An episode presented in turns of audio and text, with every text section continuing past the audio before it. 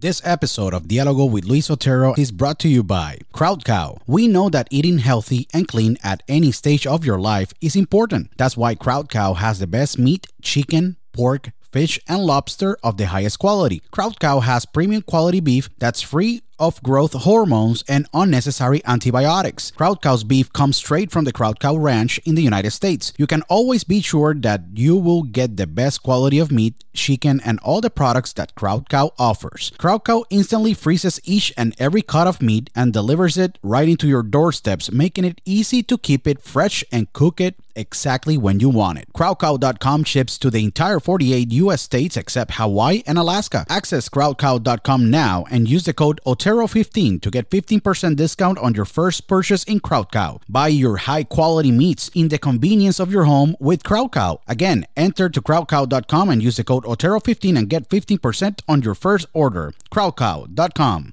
Do you suffer from stress, anxiety, and other health conditions? Your solution is ThoughtCloud. ThoughtCloud manufactures the best CBD and the best CBD derived products. ThoughtCloud has CBD isolate, CBD full spectrum, CBD capsules, CBD creams and lotions, CBD vapes of many flavors, and the best CBD pre rolls on the market with their unique flavors that are orange crush, dragon fruit, blueberry splash, and sour apple. ThoughtCloud CBD is spectacular and have tremendous benefits. It is 100% organic, it helps to improve anxiety, stress, reduce inflammation, chronic pain, and helps with concentration focus, and other health conditions. Visit now thoughtcloud.net to make your purchase and use the code OTERO to get 15% discount on your purchase. I tell you, ThoughtCloud has been incredible to me and I know it will be amazing for you. Again, just go to thoughtcloud.net and use the code OTERO when you go to your checkout card and get your 15% discount on your purchase. thoughtcloud.net.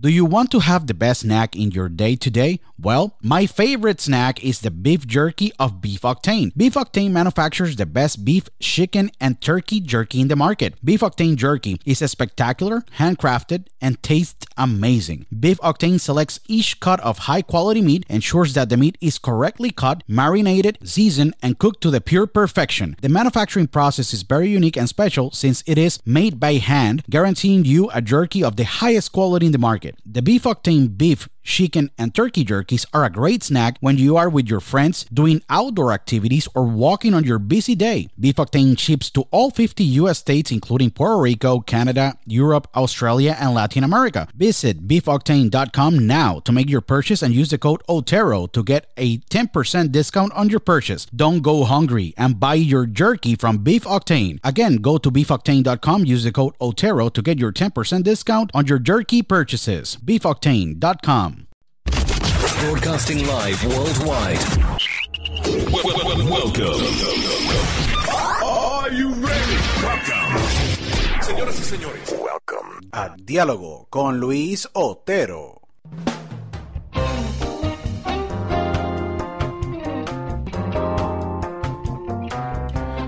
So, welcome to a new episode of Dialogo with Luis Otero. This is your host, Luis Otero, and thank you so much to all the thousands and thousands of people that they listen to us worldwide in more than 27 platforms. I want you to guys know that I appreciate so much tremendously. All of you, please listen to us in Apple Podcasts, TuneIn Radio app, Stitcher.com, uh, Spotify, um, everywhere everywhere. We are in more than 27 platforms worldwide. And I want to say thank you so much to all of you. Please follow us in Instagram at the Luis Otero, T H E Luis Otero. Go to dialogoconotero.com and definitely just, uh, you know, listen to all the episodes that we have um, of Dialogo, and today is no exception. Um, the guest that I have today is a, is a guy that I grew up watching on TV every single Saturday, every single Sunday, um, and he's just you know an athlete you know, on his own right, a tremendous athlete, I, I gotta say.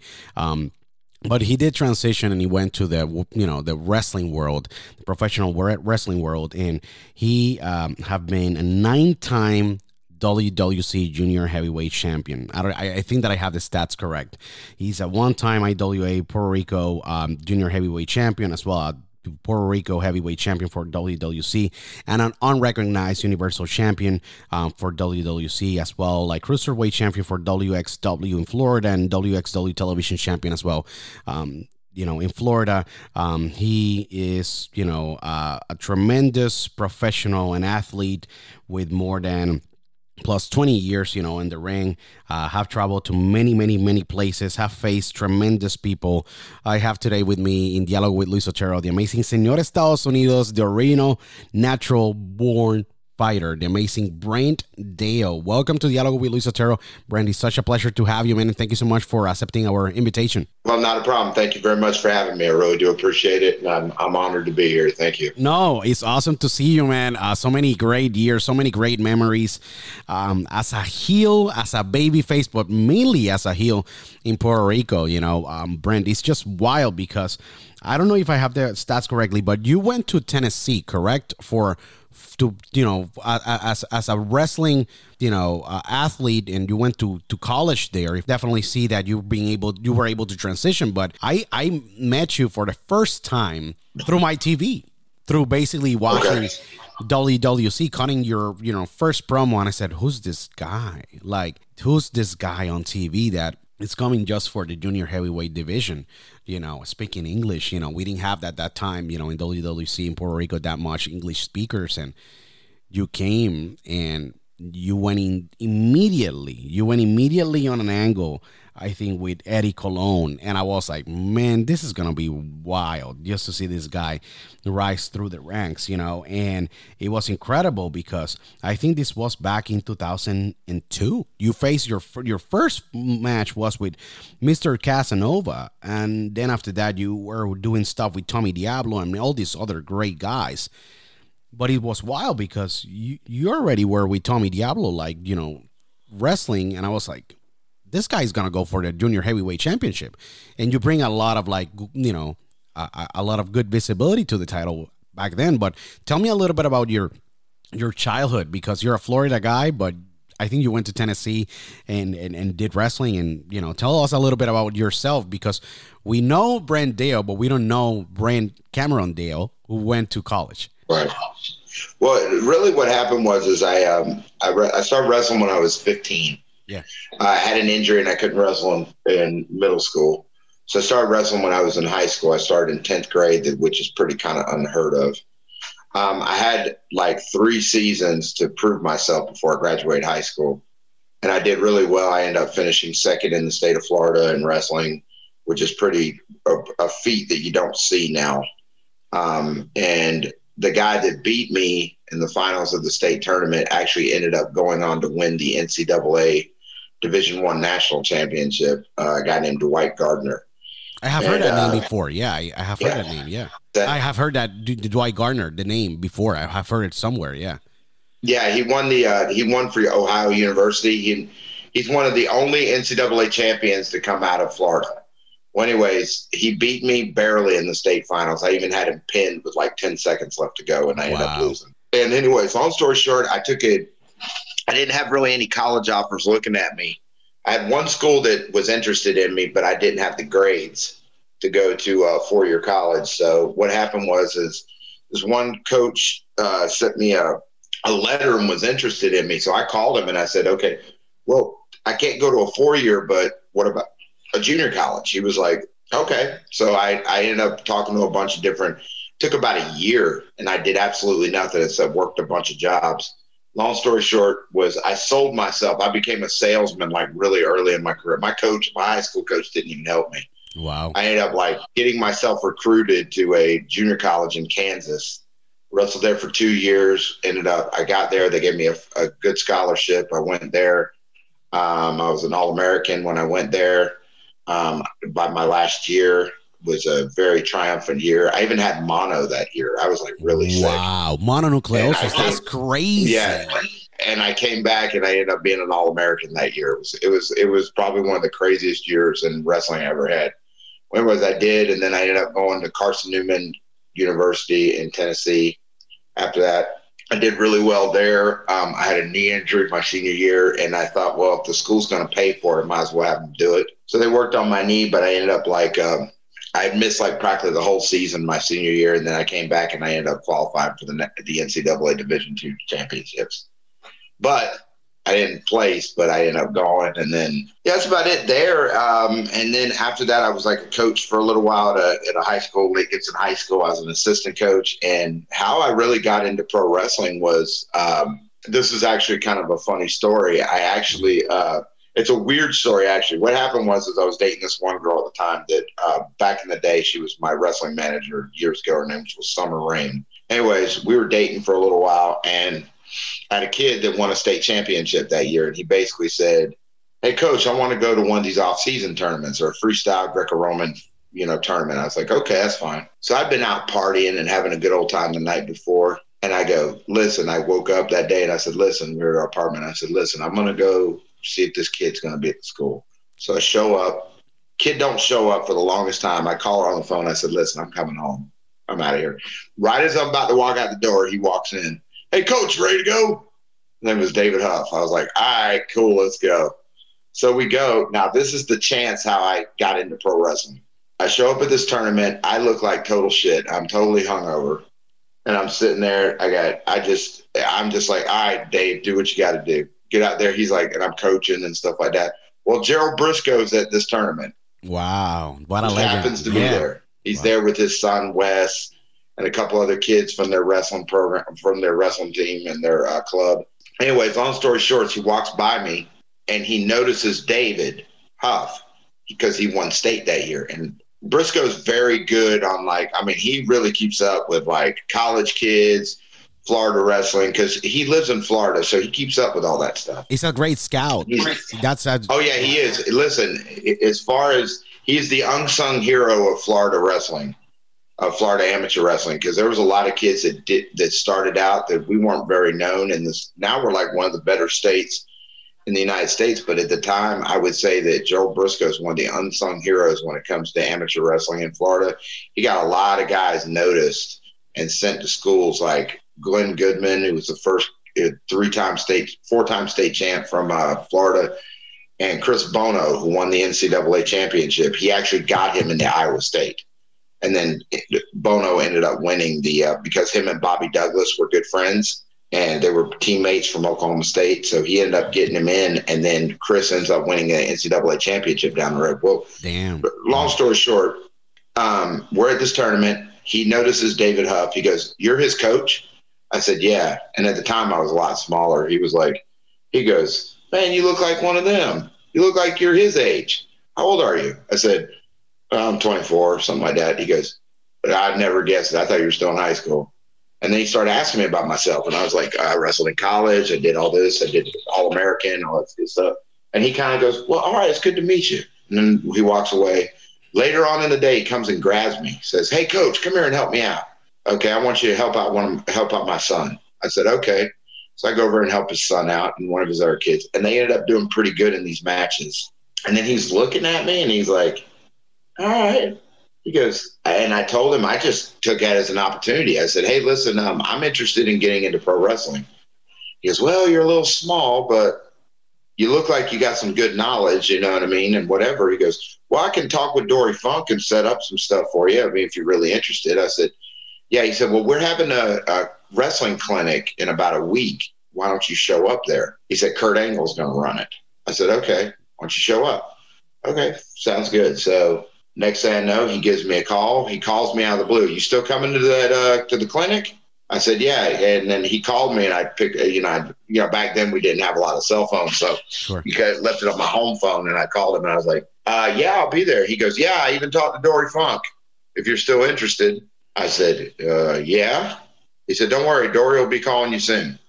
So I go to the thing. I meet Kurt. I talked to Kurt for a little while, and I noticed they were trying to be kind of weird, but they were watching me as I was walking around, helping with technique with some of the kids and stuff.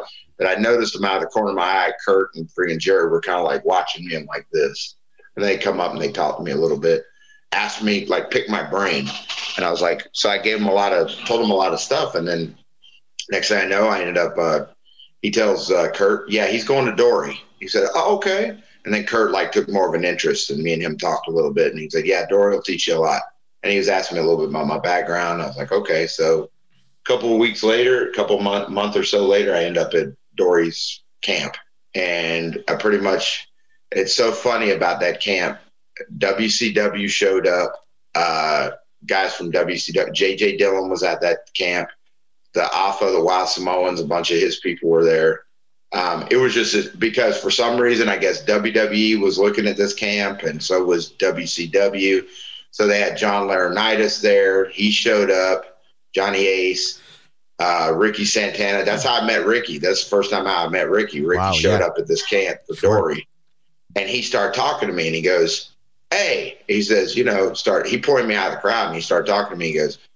Well, how'd you get over here? I said, Gerald Briscoe sent me. Next thing you know, you see, like, you could tell that light goes on with him. And he's like, all right, well, let me show you some stuff. Because I was green as a blade of grass. I didn't know shit.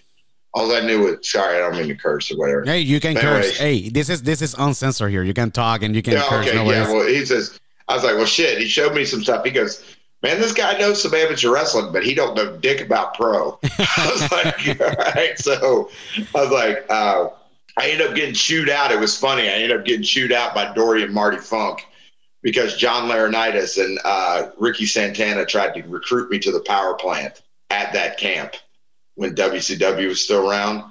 And I was like, John Laurinaitis, hey, you want, want to talk to you a minute? You know, I think you look pretty good in there. I was like, man, I don't know shit. You are you like- starting. They You were just green. watching me Yeah. do it. Yeah. Uh, go ahead. You are green. You you. are green. You are basically green, and and Laurinaitis have that kind of like um, reputation of like having the eye and try to make the first move. That's why. Right. Yeah. So I was there, and then they just kind of kept up with me over over time, you know. And um, I wrestled. I ended up going. Oh, Dory and Marti were pissed. They said, "No, Gerald Briscoe sent you here. You're not going to WCW. We're going to work with you. WWE's going to like end up looking at you down the road." I was like, I didn't care. To me, a shot was a shot. I didn't care. Sure. I was looking to get my foot in the door any way I could. And then later on, I would there would be so much pe- so many people came to Dory's camps, like Pat Patterson would show up. Uh, you know, God rest his soul. He was a he was a, he was a cool guy. Uh, Jim Barnett showed up. Uh, J.J. Dillon would show up. Um, you would have just uh, Ted DiBiase showed up and worked with us a couple of times. I mean, just you just had all different types of people that were like would come in and would stop in for like a one of the many camps I went I went to there. So it was pretty cool. But um and then um, you know, kind of after that, I uh, I worked with Dory for a long time. Um, I had I was dating a girl at the time, Summer Summer uh, her name was Summer Rain, and it was Summer McDonough, but that, her ring name was Summer Rain. But anyway, she uh, she was my girlfriend at the time. She was my manager, um, and stuff didn't work out. There ended up being a lot of heat with me and Dory and Marty because Summer didn't know how to shut up. She was one of those people. I was like, okay, listen, I understood the business about keep your mouth shut. And listen. You know, listen Yeah. to what, listen, do what you're told to do. She didn't. Okay. If she had stuck with me, we'd have been probably ended up being like Chris Candido and Sunny if we had you know, horrible. stuck around. That's a horrible story. Yeah, yeah. Yeah, I know. But anyways, I you know I like the God rest Chris. God, I mean he I had some great matches with him. So, and you know, Sunny, she was all right. She didn't bother me. She was cool. I mean, I know her past or whatever, you know, her reputation, but they were always cool to me. So I didn't really have a I didn't ever have an issue or heat with them or anything. But um no, the thing was is I could see that, and actually Marti would say that to me. This this Dory's wife would say, "Listen, you guys look like a Candido and Sunny down the road. You need to start rethinking some of your stuff." I was like, "Okay." She ended up, though, long story short, she ended up dating some other guy that was there, and it was actually a blessing in disguise for me. So um, they were like, "Listen, we're interested in you. We're not interested in the girl." I said, "That's what Gerald Briscoe and a bunch of other people said. We're interested in you, not the girl." I was like, "Okay." So I didn't know. I just thought we, you know, hell, we're a we're a, a team. So what the hell? Anyways, um, I ended up leaving Dory. I mean, you know, time is time. Time is time to go. And I was, and we were talking, and Gerald, Jerry Briscoe talked to me. He said, "Listen, I want you to come over and help out my son Wes." And I'm sure you know Wes Briscoe. Pretty Of course, yeah, definitely. like. Yeah, he's been in Very TNA well-known and name, everywhere. Yeah, guy. yeah, Great. yeah, yeah. Still talk to him this day here and there. We'll we'll catch up every now and then because I pretty much was his high school coach by his senior year. I was pretty much his high. I pretty much was his personal coach his whole senior year. I mean, I literally was like his sports psychologist to his re- rehabilitation specialist, his personal trainer, and his co- wrestling coach. That that season. Like he literally Briscoe. Um, actually, what happened was Victor Quinones. How everything changed. Victor Quinones came to Dory's camps. Hmm. Eric Alexander showed up. A couple got like that. Wow, Victor Quinones, the legend, the promoter of Yeah, he IWA. yeah, and he was there. yeah, yeah. and he was interested. Dutch Mantell called me out of the blue one time. This is how I ended up in Puerto Rico. Wow, wow, Dutch wow, wow. Calls me out of the blue. Savio Vega calls my house, and they're talking to me, but you could tell that they kind of like me and Gerald, but they're also kind of like you can kind of tell they're like, we're not sure about this kid. I could tell in the conversations, Yeah, like, Yeah. kid's a little green, da da da, but you know, maybe we might do something with it. Jerry goes, I talked to Jerry, said, Now listen, do you really want to go to this place? I said, Hey, a shot's a shot, Jerry. He goes, All right, give me a minute. Calls me back a little bit later. He goes, You're not going to IWA, you're going to freaking World Wrestling Council in Puerto Rico. I said, and I had heard of it. I said, that he goes, Have you heard of Carlos Colon? I said, Oh yeah. Because I used to watch look at the wrestling magazines when I was a kid. So I used to see Carlos versus Abdullah, all their bloody, all their bloody friggin' battles and stuff. So I was very good on like wrestling history. So I knew my I knew my stuff. So I was like, awesome. He said, Yeah, you're gonna go work there. Well, what about them? He goes, Don't worry about them. You go, you go, you're going there. I said, Okay. He said, Be honest with you, WWE at the time, WWE was kind of using IWA as like a little developmental area. Correct, Kind of, yeah. I guess. Yeah. And he goes, We're he goes, here's the deal. We're actually thinking of uh, parting ways with them them soon. So it's really not smart for you to go there. Okay. He kind of like let me know the gist. He was kind of already letting me know that WWE's kind of interested in not working with them anymore. So he says it was kind of pointless for you to go there. Why don't you go here? I was like, okay. So I talked to Dory. Dory was like, you know, they didn't really like it. You know, his Dory was always cool. His wife was always, you know, I don't want to have it. Well, it doesn't matter. I already have heat with her anyway. So she, yeah, sure. Yeah, you you are like she carries a grudge. Marti Yeah. Dory's wife carries a huge grudge. So it's like yeah, you could like come up and say, you know, it could be years later, be like, "Hey, Marti, how you doing? I'll, it's been a long time ago. I love you." She'll be like, "Fuck you, Brent." yeah. Wow. that's how she is. Yeah, like but that's her personality. Yeah, and that's just how she is. But anyways, and I don't, I don't just, but I don't worry about it. I'm like, whatever, yeah, okay, whatever. I, I love you too. yeah, but you know, but anyways, sure. long story short, we ended up there. I ended up in Puerto Rico. Um, he told me he wanted me to help out Wes. Wes ended up having a really good year.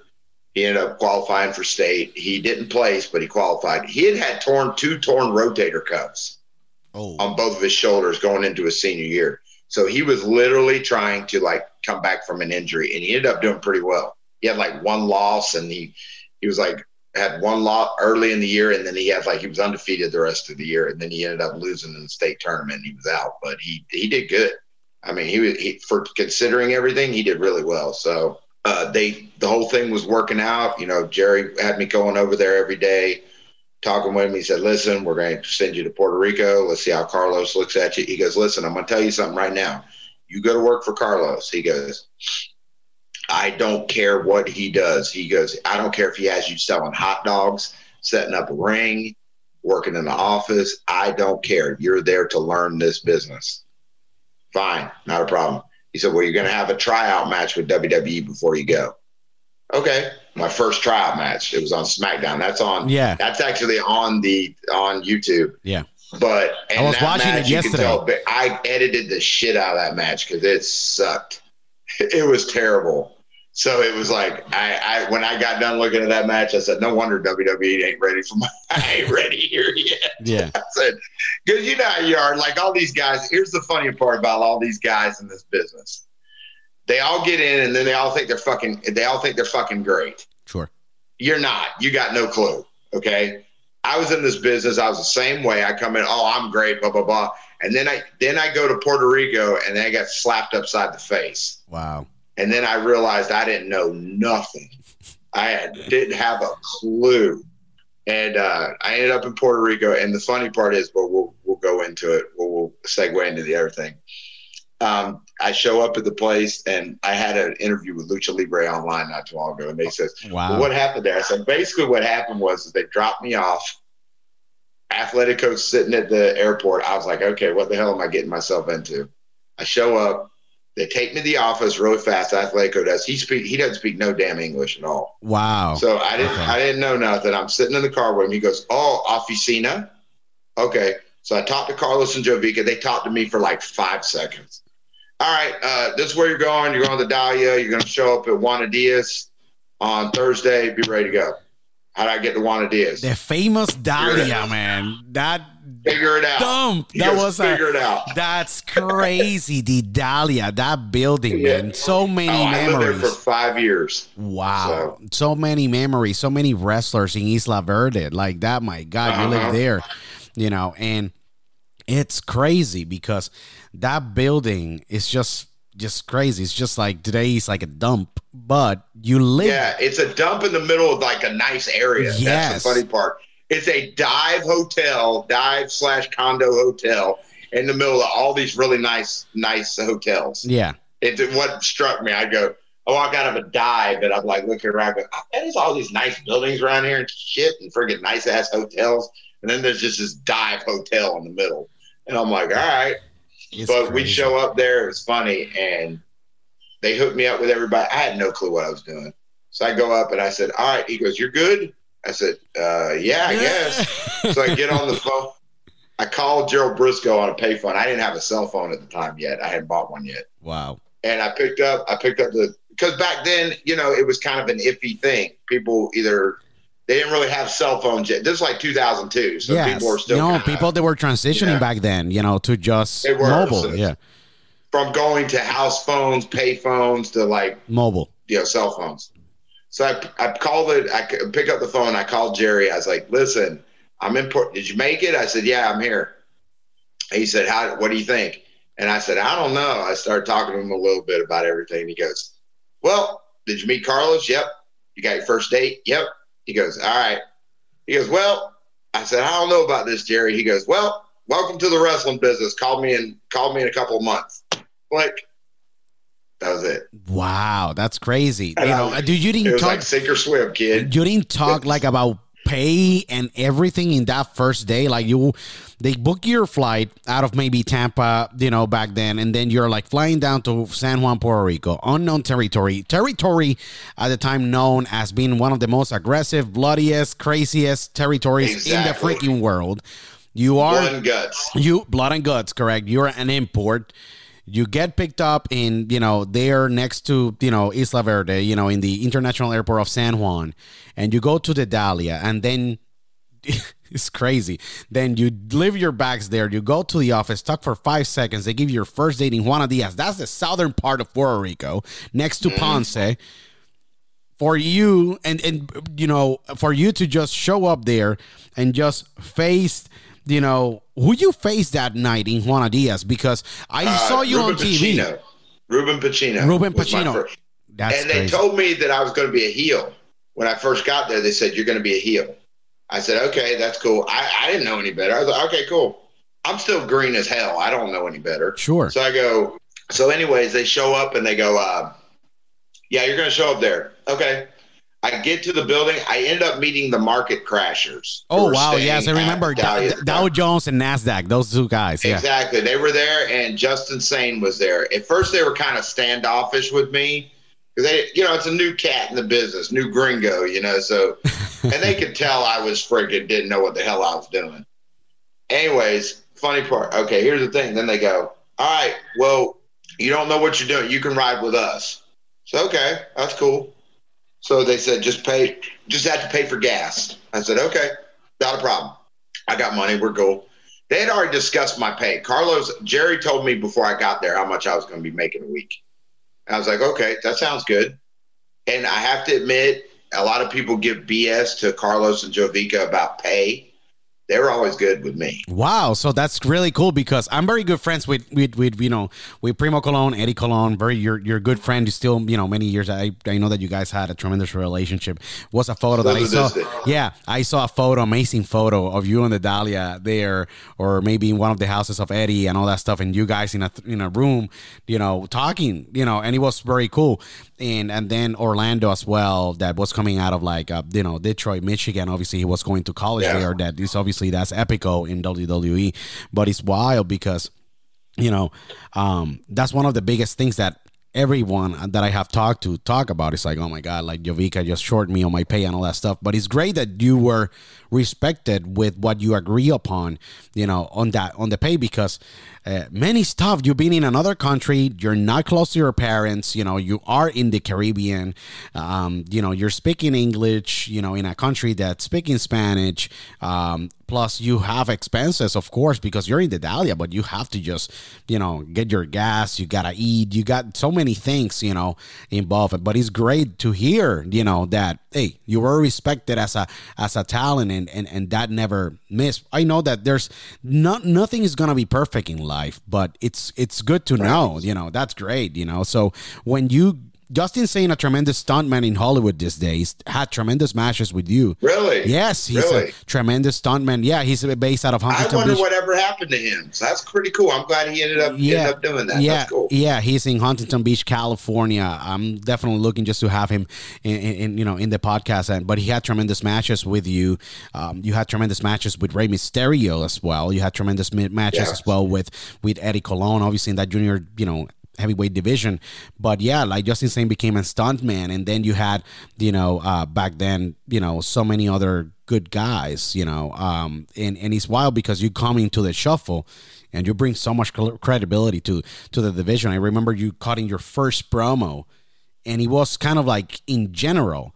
But I never thought in a million years you were gonna become this crazy heel where people were throwing like like beer to you. It was n- crazy. I remember going to Caguas one time and you coming with the American flag and the junior heavyweight champion and then the Puerto Rican championship when you turn it to the US championship. It was wild shit that I was watching. I was like, this is fucking crazy what I'm seeing because you just flip the whole division and you give them visibility, you know. People that were taking it too hard, man. Those Puerto Rican fans were like wild. It's like, Yeah, they "Fuck wanted to kill me. They were like, fuck Brent Dail. I'm like, what the heck is this? You know, and you were going against guys, you know, like Tommy Diablo back then was like a heel. You started as a baby face, but then after that, you became just a pretty like heel. Like everyone was like loving, like, and the company was seeing money with you being a heel because I saw you there facing Alex. You know, you were with Alex Montalvo, then you face Alex Montalvo, then you were like, you know, fighting like Mohammed Hussein, like Flu Fabiano, like a tremendous freaking like legend that you know you were fighting people that you maybe saw growing up. It's just how was that experience? You know, in those first few matches, obviously with Justin Sane and you know, um, you know, being in the division and starting to just study the psychology of the business because I know that that's the part that is sometimes difficult because you're like I want to wrestle you can wrestle but if you're not understanding the the, the vibe and the psychology inside of that arena and you guys were doing pack houses. Like I think that you were part of that last era where they were seeing pack houses. Now like wrestling in Puerto Rico have been rebuilt. But how was that experience, Brent? Like those first few matches, like what kind of like anecdotes or what kind of a special like things happen in that ring that you can tell us about? Because you had Mr. Casanova, you have like fights, you know, and you have like um, you know, tremendous matches with like Rico Suave, one of the Stratas that that had to be a tremendous school for you because he already Yeah. had many many years then you were like doing you know um you know matches you know with ricky santana as your tag team and ricky and you you were driving the whole island ricky was a veteran already He was my roommate actually at one time. Yes, and So he was- he yeah. came from Pacific Northwest. He already had a tremendous career. You know, the guy was doing tag team with you when with the Broncos against the Broncos. Then you were doing you know against Diabolico, that is another legend in Puerto Rico. Then you had matches with so many other guys that it's well like Pablo Marquez, the half his school, you know, down in Fort Lauderdale. You, you got tremendous. You you faced Rick Stanley, Maniac, one of the toughest dudes I have seen in the ring. That guy can take a Yeah. beating and he doesn't even gouge. You know, you had tremendous matches. Plus, what is crazy is that you were traveling as well to do tryouts constantly or being an enhancement talent in Heat a couple of times too in WWE. Yeah. You were with Amazing Jungle James Steele. That is your good friend James Rocha, you know, and he had his career in All Japan. You were doing like, you know, matches with with Bad Boy, with Enforcers, with you know the son of Jason. That is, you know, Wing Japan Jason. You know, wild people, like wild guys. How were you were able to adapt to those first few days and first few matches? How, how was that experience overall with psychology and everything? like I looked at one of my old matches and I was like, I was like, oh my god, I sucked. I was like, I look back now and I looked at it. I, I, I really did like. Uh, what happened was, is the first night I showed up in Juana Diaz, I show up at the building and I get there. I'm going in as a heel. Right when I get there, they go, "No, you're not." So one of the guys, one of the security guys, goes, "No, give me your bag." He took it over to freaking. He took it over to the freaking babyface locker room. He said, "No, you're going to be a babyface." Wow. Okay, whatever. So they sent me. I was new. I didn't know any better. So they sent me over there. Nobody knows who I am. So I go over there. Next thing I know, Invader goes, "Hey, uh, you're a new guy, Brent Dail. Yeah, come sit down." So he starts talking to me, and he said, "Oh, you're friends with Gerald Brisco? Yeah, blah blah blah." And we start talking or whatever. He goes, "Okay, tonight this what this is what we're going to do, my friend." I said, "All right." He goes, "You're going to wrestle this boy, Ruben Bacino." Uh, you don't. Uh, I don't have anything for you yet as a finish. Uh, you go over one, you know, small pack, some something like that. I was like, okay, uh, let's see how you do. I said, okay. So I show up. I met Carly and Eddie that night. Yeah. And they basically just put me as a baby face just so that I could, they could have kind of a, I think that so they could kind of have an eye on me. Sure. Because being a heel was kind of like at the time, I think a heel was just pretty much you come in for a big program and then you're gone pretty much. Correct. I think they kind of saw me as an investment at the time. So they were like, okay, well, Jerry sent this guy here. We kind of see him as an investment. So let's see what we can do with this kid. We'll put him as a baby face and then we're going to groom him. I was like, okay, so that's pretty much what happened. I mean, I was getting surprised right and left.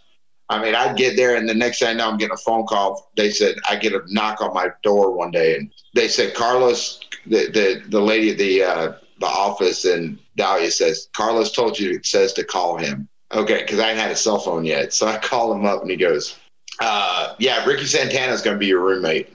Uh, okay, cool. He goes, "Yeah, you're gonna be." I was like, "All right, that's fine." But that's kind of weird how that happened. I'll actually give you a, a weird story when I first got there, at first everything was kind of a little scary. You know, I mean, sure. I didn't know a lot of stuff. So yeah, and I think one of my co- first couple of matches, I never tried to have him heat with Invader, but I don't think he liked me.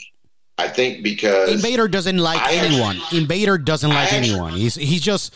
I have so many stories. I was talking to Chicky Star, and we were talking offline about you and all that stuff because we already scheduled like the interview. But Invader, like Nobody likes the Invader, but the fans didn't like Invader, obviously for the reasons of like the murder of Bruiser Brody and many other things. You know, mm-hmm. makes you like a big, big scumbag. To tell you that these are expressions of myself. Like I had an argument with Invader many years ago when they said, "Hey, you want to interview the Invader?" I said, "Like, no, I'm not gonna be interviewing the murderer, a murderer." And I'm, you know, like, you know, uh, I just a murderer and and a person that really killed like Bruiser Brody, such a legend. You know, wrestling doesn't go doesn't have to go this far, and he just ruined the whole industry and you to have that kind of like you know interaction with invader you know so many people have been getting have getting buried by him for so many years.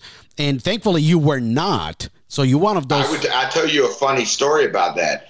I actually was starting to get over when i first got there. The fans liked me a lot. of course and I look, I tried to like model myself after like Kurt Angle or Taz or something like that, just to try to look like a badass because I didn't know anything. Sure. So I was like throwing towels over my head. I was sitting there walking in the arena like whatever. Anyways, I think he saw I was getting over because I wrestled like this guy named Verdugo for a little bit. Oh yeah, this yeah. Guy, I remember. This guy yeah. was like a the mask guy. He was yeah, like he a, got a mask and everything. Yeah, yeah, I remember. Yeah, yeah. He was like a he was a little guy, but I swear to God, he was like a it was like throwing a bag of sand. I mean, this guy was like he uh, he had a, like a shit ton of weight in his ass. I don't. It was, I was trying to suplex him everywhere, but anyways, I come in the back and Vader goes, "I don't, amigo, we're gonna talk. You, what I saw in that ring, I did not like. What's going on? You from now on are gonna start walking to the ring. You're not gonna talk to the crowd. You're not gonna get the crowd into it. You're gonna walk to the ring, do your match, and walk back." no fan interaction. I thought I was supposed to get over. No, your work should get you over. Okay. So that little thing, because he told me to do that, I did it. Okay. It almost screwed me over with the office. Ricky thought I was vanilla ice cream. because I was doing that. Thought I sucked. He said, I thought you were full with all this damn charisma. You suck. You know, when he started living with me, he said, I watch your matches. You're technically sound in the ring, but you have you have zero charisma. And I'm like, he said, listen, I'm gonna tell you something. This was after a couple of weeks to almost three months. They said, you need to do something. They're ready to send you home. They're done. I said, really? Well, what am I supposed to do? He goes, get over. You're not getting over. I said, okay. And I said, can I give you a, can I tell you something? He said, sure. And I told him the whole thing that Invader told me. And he goes, God damn Pepe. Really? He goes, all right. He said, tonight we're going to be in Fajardo. He goes, I don't care what you do, Brent. I don't care if you turn around and pull your ass cheeks open and fart at the crowd. You're going to do something to get in a reaction. Okay. So I can now? He goes, Yeah, do whatever you want to do. I said, Okay. So I wrestled this guy's superstar Yeah. that night. Yeah. I'm going there, and at first Ricky told me I'm going over because Ricky was in the booking. He said you're going up tonight. I said okay, cool. So I want you to really show your personality. I said okay, cool. You need to. And I said okay. So when I get there, Invader changes the finish. He goes, "You go Broadway." Broadway. This guy can't go five minutes. He goes, "You're going to draw. Time limit draw. 15 minutes. Guy can't go five minutes." And Invader was booking back then? Yeah, he was booking him, and it was during that time that Ricky and him were transitioning. Ricky was transitioning into being the booker, and and they were kind of getting tired of Invader. Of So, course, uh, I- Invader. could tell. Who You doesn't get tell. it? Who You doesn't get tired of Invader, man? That guy doesn't have contribute shit to the business. Only that you know he's known about just ruining the whole entire industry in Puerto Rico. Imagine you were gonna get screwed by him. Thank God Ricky came to save you and give you a lot of insight inside of the business and understanding the whole background of why you know, he have done that. He did that with Rishi Santiago. He did that with hmm. so many freaking amazing talent that I wish that he wasn't in that locker room because he just Well- limited them big time on what their career Well- was. Yeah. This was actually a crazy story. That night, we do the match. I'm literally picking this guy up at the end of the match. He is so dead. He literally is throwing. He threw up in his mask in the ring. He was done. Atletico was like, "End it. I got to go Broadway." He goes. I had to throw him out of the ring. I had to do whatever. I I was literally just trying to get him through the whole match. He was dying.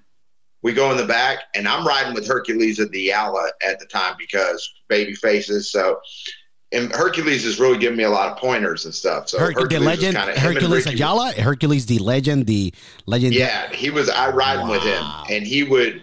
We he was staying at the Dahlia at the time, and he, him, and Ricky were like really putting me under their wing. And Ayala, we get in the back, and Invader just chews my ass out. He's like, "What the hell are you doing in there, boy? Fucking, I told you to friggin' do this. I told you not to do this. I told you to do this." And he's yelling at me in front of the whole entire locker room That's very fucked up. screaming at me. And I'm like, I'm sorry. You know what I mean? We get done. Hercules grabs me. He said, Come here, kid. He says, Don't take that shit. And I said, and I go, Well, he's the booker. I'm not. He says, Fuck him. All right. He says, He's not helping this locker room. Brent, he basically told me he's on his way out. Okay. Ayala uh, kind of knew what was going on. He goes, He's on his way out. He goes, Listen, go up there, give it some time, and then you go up and talk to him. He goes, Don't take that shit from him. He said, You could stretch his ass so damn easy, it ain't funny. You're a goddamn amateur wrestler. You fucking kick his ass. He said, Don't take that crap from him. He goes, I understand that you're green and you're trying to freaking learn, but you don't need to take that shit from him. I said, Okay. So I left and I waited. He's sitting over there watching the matches. And I'm like, I come up to him and I was like, well, you know, Mr. Invader, I was very respectful. I said, Mr. Invader, can I talk with you a second? He goes, sure. And I said, what's, what's on your mind, Brent? I said, all right, um, listen, do you have a problem with me or something? He goes, well, no, why, why would you think that? And then I start explaining everything. I don't know. You don't want me to get over out there. I'm just trying to learn out here. I mean, what, what's going on here? You know what I mean? He goes, no, no, no. He said, and I said, I don't take good to negative criticism. I think, and I've been a coach, sir. I said, kids respond more to positive criticism than they do negative criticism. I understand that you have to do your thing and you got to do whatever, but that kind of crap don't work on me. And he goes, No, no, no. I'd never seen somebody backpedal so much in my life. He goes, No, no, no. It's not like that, Brent. I know you're trying to learn, but we're cool. No worries. He says, I like what you're doing. Just keep up the good work. I'm sorry about the whole thing with he started apologizing to me. And I said, Okay, well, thank you, sir. I'll talk with you later. I walk away.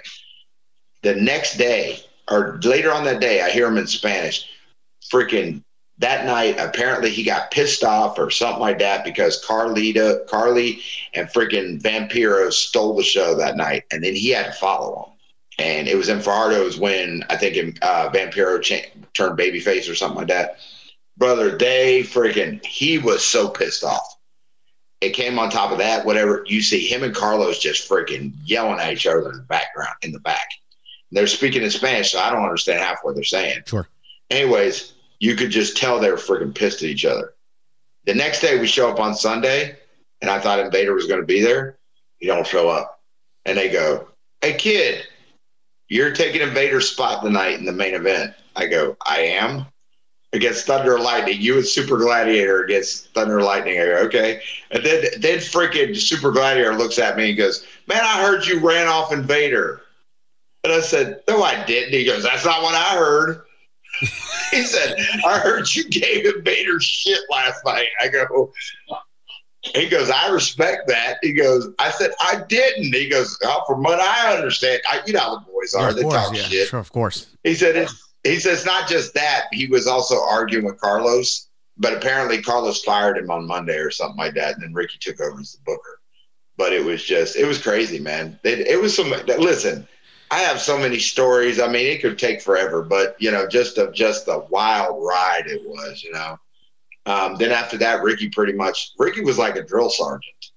Like he literally goes, "No, that sucked." I mean, I remember doing interviews, and he he perfected my interview skills. He would basically, I would do a promo, and I think it was great, and he goes, "Man, that sucks. Do it again." Ten takes later, and I'm so pissed off. That sucks. Do it again. like. oh. You're ready to leave the studio. You're like, I'm not freaking recording an interview. Yeah, I'm like, exactly. And then I get one promo, and I thought it sucked. He goes, "Okay, good, print that one." And I go, "That fucking sucked." well, that's good. Do that one. you and Ricky go. You're re, you and Ricky are great friends, you know, and Ricky's just a great. Yeah, we're still brothers to this day, but it was just uh, Ricky's a Ricky was something else. He taught me a lot in this business, especially my first two years there. He taught me a lot. He really did. He uh, took me under his wing and kind of told me how to. Because when I first got there, I mean, I started like dating a lot of like Latino women later on, but um, you know, I I said, you know what, I might as well live the character and stuff like that and do what I got to do. Um, when I first got there, I was like so mesmerized by so many pretty women, you know. And he goes, he talks to me and he says, one time he goes, and I, I, I don't know, there was some girl at like a radio or like at a TV station that thought I was hot or something. Sure. And he was like, and she was she was on one of these like dancing show, one of those No Te Duermas shows or whatever. Uh, no te is. yeah, every Monday Yeah, at night, 8 one of those p.m. style of shows, you know what I mean? And he was like, "Man, this girl thinks you're hot." And I said, "Oh, really?" He goes, "Listen, don't be a mark. Don't be a mark for the chocha." I was like, "All right, I won't." He goes, "Let me ask you a question, kid. Is she on TV?" Well, yeah. You working for Carlos, you're already a bigger star. True. Okay? True. So you're the star, not them. Remember that. I said, okay. And my whole attitude changed after that. I kind of got what he was saying after that. So it was like, it was just a, it was interesting, man. I, I just, uh, I took to heart a lot of what they said, you know, like Carlos and Jovica would tell us, you know, we got to bring in the girls around here. We got to do all this kind of stuff. We got to, you know, try to bring, you know what I mean? Trying to bring in the fans. Cause at one point, you know, after Ray Gonzalez left, which kind of sucked, but when after he left, WWC was like, we were like trying 2004, all that here. We were like fighting to stay afloat. You were on We a lifeline, yeah. You guys were on a lifeline, and they were relying more on the talent. And back then, you know, 2004 when he left, you know, you were, you know, in in angles with Alex Montalvo, and then with Maniac, and you were with Rebelde, and you were with all these other great, uh, you know, um, wrestlers, and you know, it, it was a tough, tough time because Mr. Ratings, Ray Gonzalez, I think one of the best pound, pound per pound, one of the most experienced Oh, wrestlers I by agree. far, you know, um, in the that have come out of Puerto Rico, but not only that, facing like imports and and bigger, bigots, you know, bigger names like. But, but talking about big names like Billy Gunn, um, you know, Billy Kidman, um, you have like, you know, the, the cream of the crop, like, you know, Reagan. He's worked. He worked with everybody. You know, Yeah. Scott Steiner. I mean, he's worked with so many different great talent that's come through, and it's just like, I mean, he's the man there. You know, so it's like, uh, and he even told me one time when he we went out one night. I think it was like uh, one night we showed up at the. Uh, I went out one night. I was with Eddie and Carlito uh, and, and Carly, and we ran into Ray, Dutch Mantell, Savio Vega, and Terry Funk. Do you have a, a- do you uh, had a camera over there to just record Cafe of Nuevo Milenio with the new Millennium Man. family? That would be we literally ran into we were we ran in uh Condado. That is in wild. Just night, running to and all we- these freaking people. Like that, those are legends. Dutch Mantell was the booker Uh-huh. back bo- booking back then, and obviously one of them. he still hold the records for mo- the record of more more or most um you know hours produced on TV in Puerto Rico. Exactly. And obviously Dutch is just. He's just a genius in on the Great business, guy. you know. He's an Great amazing guy. Um, it's, it's my bucket list. I wish that I can definitely talk to Dutch and. He's a he's a he's a very tremendous. I mean, my last couple of years in Puerto Rico, he was there, kind of assisting. You know, besides being a TNA, and he would I would he would ride with me to the shows, and he would just could can constantly just critique everything and would just try to pour a lot of knowledge into me and say, "Hey, listen, I got I got fortunate to meet a lot of different, and every person I swear to God that I talked to treated me like they were like I was a sponge and they were like pouring knowledge into. Every person I talked to was like that. And I remember one night we showed up at a freaking um, we showed up at a we went to that place in Condado and we went and had a drink. We were in some little cafe bar and we're talking and Ray Gonzalez starts talking to me and I'm pretty brand new there, you know, and he's like, you know, he had already left and I go and he said, Hey, hey, hey kid, you know, come over here, we'll talk. He goes, Listen. I said, Man, it sucks that you left. Why'd you leave? He goes, Oh, you know, me and Carlos Jovica not having good, you know, and then more money opportunities, stuff like that over here. He goes, But I got something to tell you. You're being you're being groomed to be the next Ray Gonzalez in WWC. I said, Really? He goes, Listen, I said, with all due respect, Ray, I'm the next Brent Dail. I'm the next, I'm not the next Ray Gonzalez. he goes, I respect that. He goes, I respect, with your respect, though, I respect that. I was like, yeah. so it was like, you know, he was a cool, I remember that was one of the, one of the conversations we had. He goes, he was a cool guy. I liked him. You Oh. know, he was like, uh, but I understood, man. I started to get how business was because I wasn't really understanding of like cutthroat business.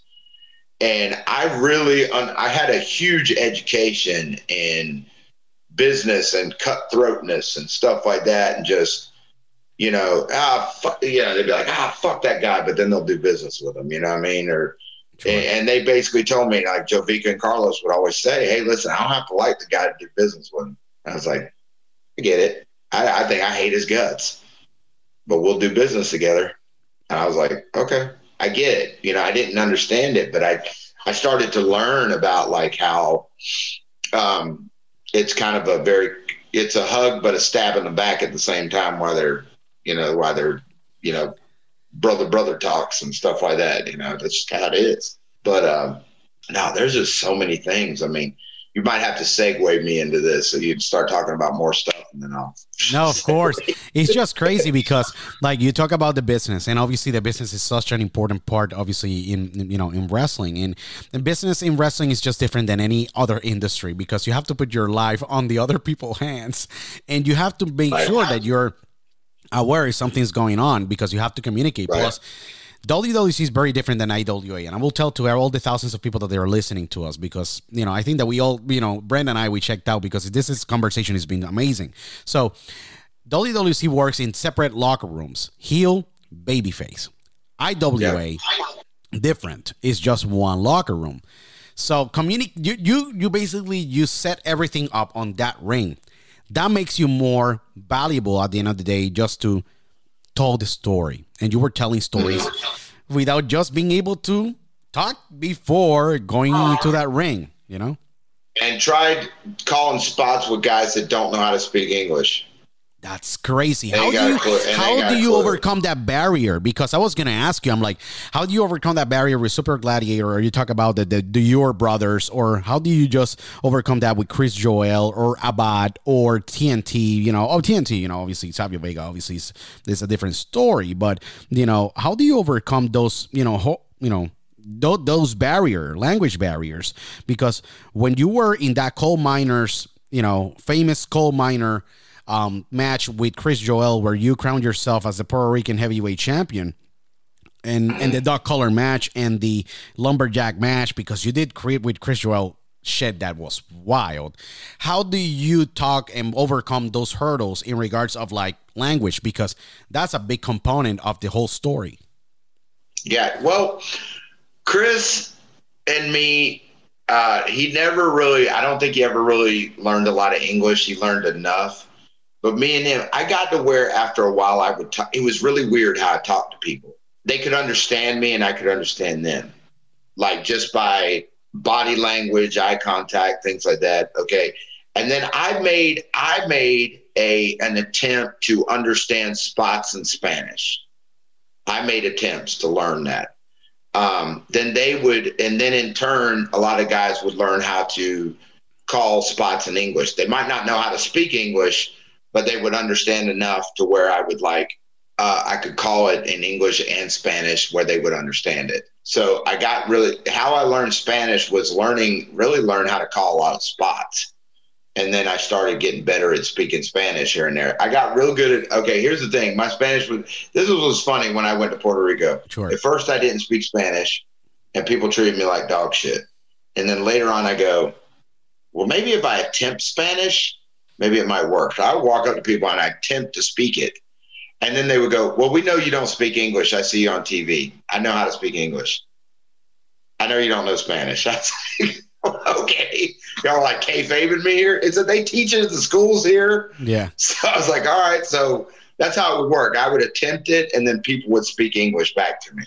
So it was like, um, uh, it was kind of like a lot of it, and then I would I would attempt to speak the language, or I would learn different things, or I walked around with like a I would walk around. I kid you not, because we didn't have Google Translator, so I would literally walk around with like a Spanish to English dictionary, and I would have it in my hand and reading something, trying to talk to somebody, and then they would like, all right, and then they, you know, they they would get it, you know, and then guys would translate and stuff like that or whatever. It got to where I was I was livable. I knew how to survive and it got to where, you know, my promos, I would ask Carlos, "Do you want me to speak in Spanish?" He goes, "No, I don't. I want you to speak in English." Yeah, because you want like, he want you he wanted to have Brent Dail with heat because that draws money. People want to see, oh my Oh, god, yeah. they're gonna kiss kick his ass tonight, and the whole thing is like you um you are, are one of those amazing wrestlers in the history of Puerto Rican wrestling that you won more times than what you lose on the ring.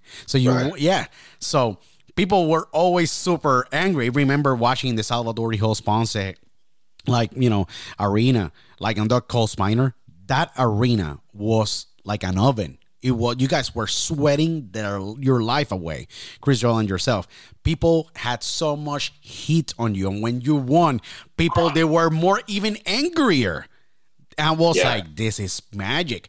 And for you guys to tell magic and just be able to tell that story the way that you guys did in the Dog Collar and Lumberjack and Coles Miner, it was mm-hmm. wild because you didn't get that those days. So you were writing history you may not even knew back then, but now you know the story that you were able to tell. You know, it became you became one of the most you know condecorated. and I think one of the most um, you know well accepted and one of the biggest heels of maybe the past twenty years that the island have seen.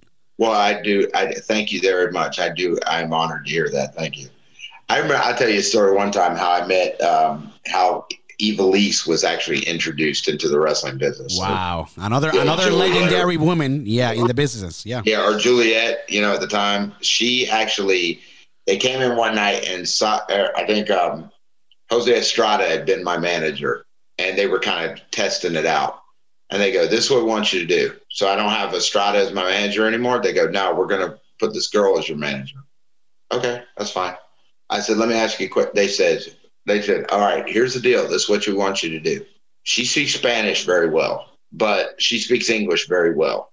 I was like, okay, but we want to get some heat with her. I said, okay, so what do you want me to do? I don't know, come up with something. Okay. So I walk up to her and I say, hey, um, can you do something for me? She says, sure, whatever you want. I said, this is what I'm going to do tonight when we're in Ponce because they want me to go out and do a promo. I was like, when you come out there, I'm going to say that I've converted your women, that uh, I'm converting your women. She has blonde hair now, blah, blah, blah, blah, blah. I said, and I even taught her some English. Here you go. Tell her what I taught you, honey. I put it in her face and she goes, I love the USA. Is that correct? Is that right? See? And she goes, the whole crowd just started throwing shit at me. That's they started throwing empanadillas. They started showing Medalla beer at me. I was like, oh, they wanted to kill me. And I go, and I'm like, I'm just doing this around the ring. They look, I've converted your women here. That's how bad it's getting. I walk in the back. Carlos goes, Brent, Brent, what are you doing, man? I said, he goes, you're going to cause a freaking riot in here. I said, uh, well, you told me to do something, so I did it. I walked out that night. They slashed my tires on my rent a car. People would slash my tires. They were laughing. People were like, guys on the, the boys were laughing. They go, what happened? I go, you slashed my tires.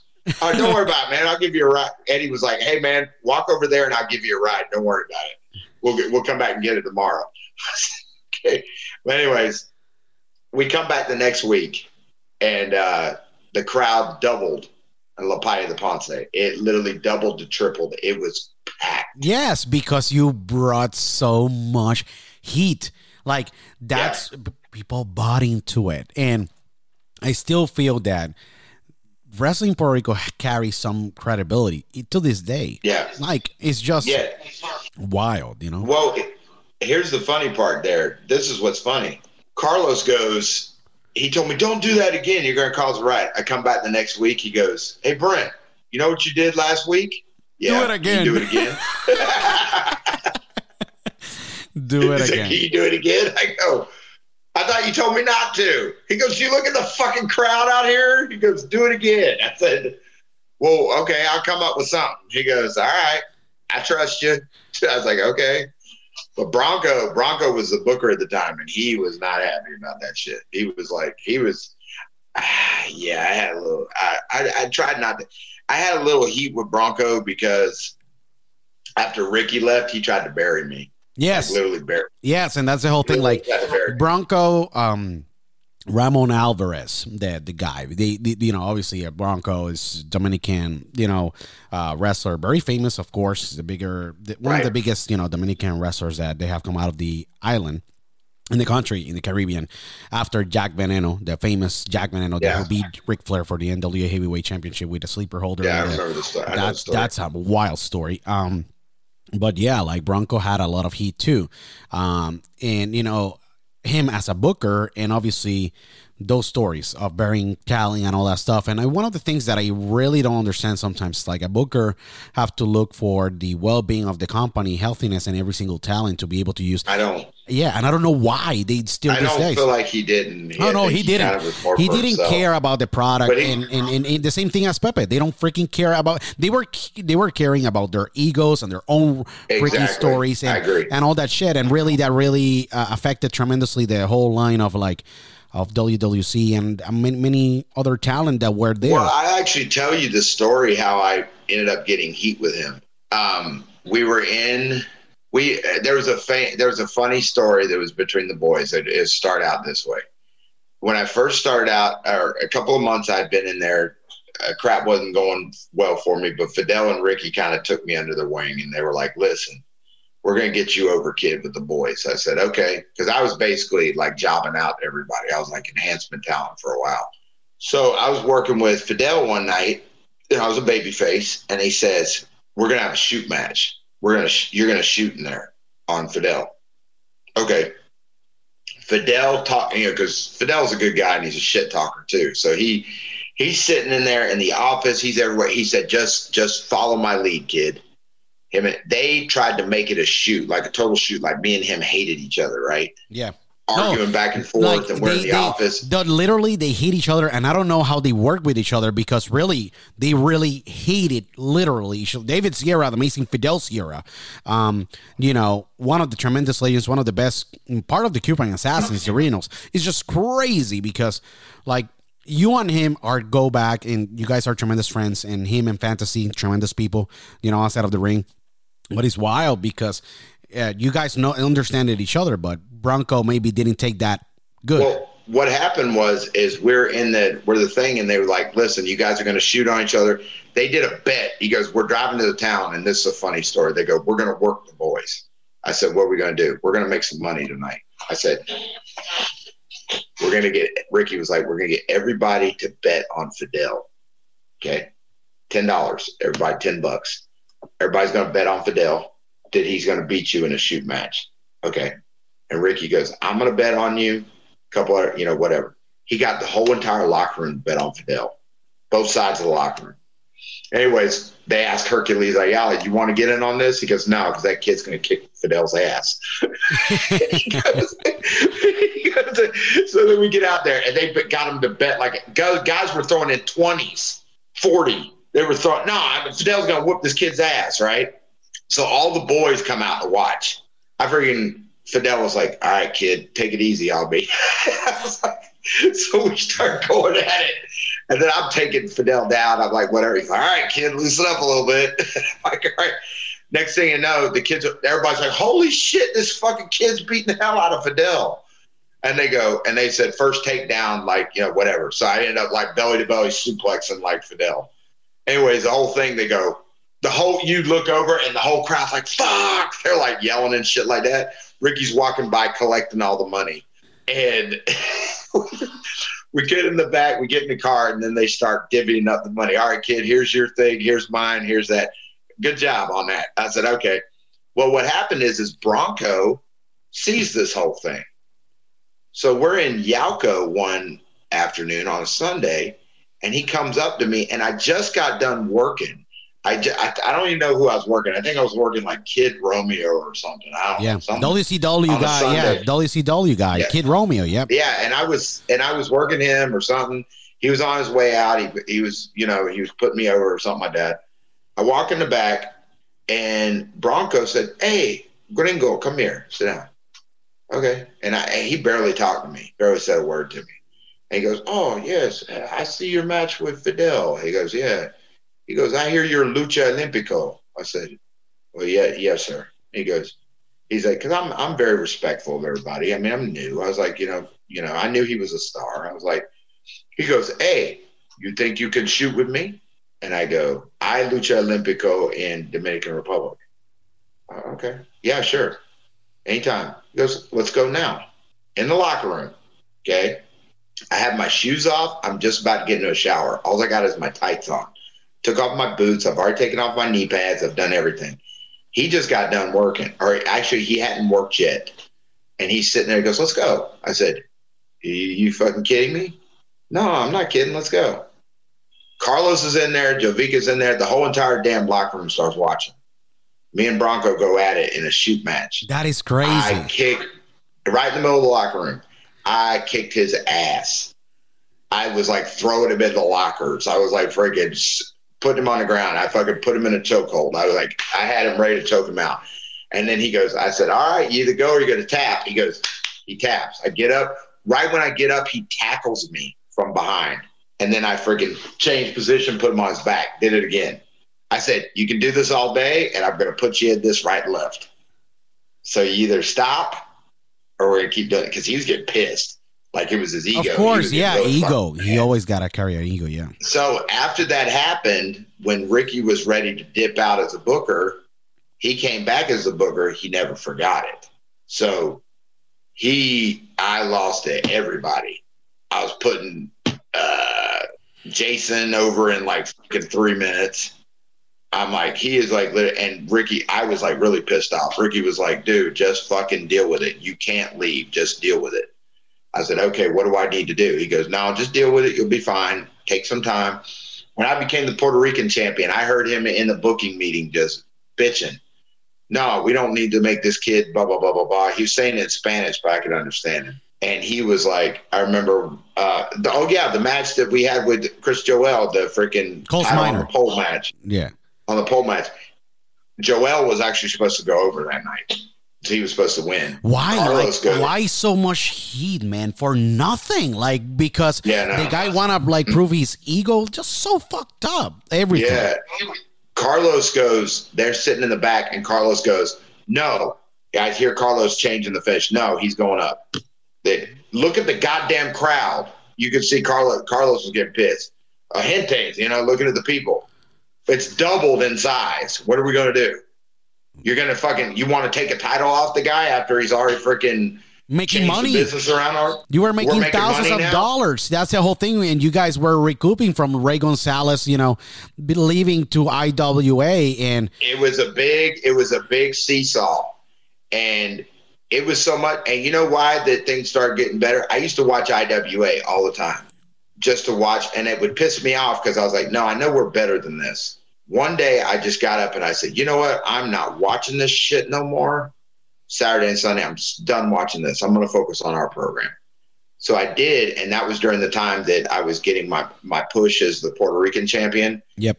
and we just started doing really well. And the next thing I know, I, I one day I turned on the flipped on the channel. I see Shane's trying to do a damn gimmick where he's fighting against Puerto Rico. Oh, I'm friggin' turning heel, you know. And I'm like, what are y'all copying our ass? You know what I mean? I was like, was not big on copying, but you can see some of the lines about it. You know, and Shane obviously Yeah. being one of those baby faces that landed in Puerto Rico and never left, you know, with the oh Canadian yeah, Glamour. Boys. He was you know. great. He was great. He was great. I had some good matches with him. I So- thought that Shane would have become something if he wasn't the glamour boy. I thought that you know he if he didn't have that much of glamour boy, you know, or the nature boy Ric Flair in his persona in so many ways, I think that we will he will have go, you know, even farther than what he he went, you know, in in Puerto Rico. But I guess that he made a very good living. He started training over there. A lot of wrestlers too. He now lives in Tampa, Florida, where you reside. You Yeah. know, and uh, Yeah. you know he have a moving company, and you know he worked with TNA, TNA a couple of years, and then he said, "I'm done with the with the business because the business is is tough, and you know Yeah. it's getting more and more smaller. I think, and now Yeah, well, I think you got a lot of guys now, and I, no, nothing against a lot of guys in the business, but you got a lot of yahoos that were allowed in. oh yeah, and a lot of those guys don't want to listen. Um, I don't really. I mean, I'm not going to try to start anything with anything, but to be honest with you, some of the product I see nowadays, I look at them and I go, "You're not believable to me." no, it is not believable. You're not. Brent, you're Okay. completely hitting the nail. It is not believable because You're you have believable. You have celebrities, influencers going to the performance center. An example in WWE. Nothing against you know WWE or any organization that they want to take their approach specifically with their own company. That's their own approach. But you know, um, a lot of like an example legends as Dusty Rhodes or the Briscos or the Funks um, or an example Brody or Stan Hansen or many of those amazing names were extremely protective and they really didn't allow everyone going to the locker room or basically going to the business just to protect the business and keep that you know believability you know just believe in the business and be able to just provide a, a, a strong product. And i think that over the years that have been violated with the booking of course with the performance center I'm not saying wrong that performance center had tremendous talents but Right. they have to be a respect and appreciation for what the business is and this and when you start to bring like guys that they're not from the business to start to write stories it's problematic i think because you're not bringing you're not bringing the essence of like what really made the company or what really is going to make stars and be able to have a diverse portfolio of stars where you can monetize them and provide them a very good living as well because the attitude era nothing gonna compare to that. Nothing is gonna compare to that. And i'm not using the attitude era as a measuring stick but you have the 80s with nwa and even wwc with tremendous freaking amazing feuds that they still talk to this day. You're never gonna see like something like that that's why i say that the last of that we've seen in Puerto Rico of a tremendous story of an import coming to Puerto Rico and creating a career you know, as close as you have what you have created, bringing, you know, the houses up when they were down, there's nothing going to come close to it to this point because the kayfabe is no longer there. You know, you No. see, you see them, you know, you know, an example, wrestling tonight and tomorrow in Instagram, you know, and all that stuff really affects the business. And that have to be protected in some kind of way. You got to keep, you know, bring some legitimacy, you know, to the business. And I don't know how that can be fixed. I don't know if something could be done these days at this point to fix the business. But you were in the golden age, eh, you know, of the '90s and 2000s, you know, in the island. I feel like that um, when I was there, um, I don't think that I realized the impact I had. Like down the road, I don't think I realized it, but you kind of get a lot of guys, not just you. There's been other people that have told me, "Listen, brother, you don't realize the impact you had on this island." I go, uh, "Okay, I, I didn't know. I was just like, I just went in there, did my job, and um, it when I really okay, here's the deal. When I really realized that I made a difference was the last. This was my final draw being in Puerto Rico. Um, I went to. We had the last anniversary show. I think it was anniversary, say 2006. Correct. 2006. You were. I think, Yeah. lockout. It was like lockout. You were at lockout in 2006, and you were facing, I think, um, you know, Mister 450, Mecha Wolf. Um, Yeah, I wrestled uh, in the in the uh, yeah I know because I God I wrestled so many guys that started their careers. It wasn't funny. Like anywhere from Orlando, Colón to Mecha Wolf to God, how many guys? Golly, so many BJ. I'm just trying to think. There's so You many were- guys that they Rick- would like have me work with. you got Rick Stanley. Yeah. You you were with Huracan Castillo. Then you were like, you Hurricane know, Castillo, Superstar yeah. Castillo Romeo. taught me a lot. Chicky Starr like kind of brought me under his wing a lot. yeah, as a heel. Uh, when Roddy Piper came through, Roddy Piper like helped me out a lot. Roddy Piper basically said, "Hey, you're hanging with me for this entire weekend. I'm here." And the guy literally poured knowledge into me. He goes, "Yeah, Jerry wanted me to talk to you." I said, "Okay." He said, "I know you're a heel here. I watched your match. You're doing good." He goes, "This is what I want you to do from now on.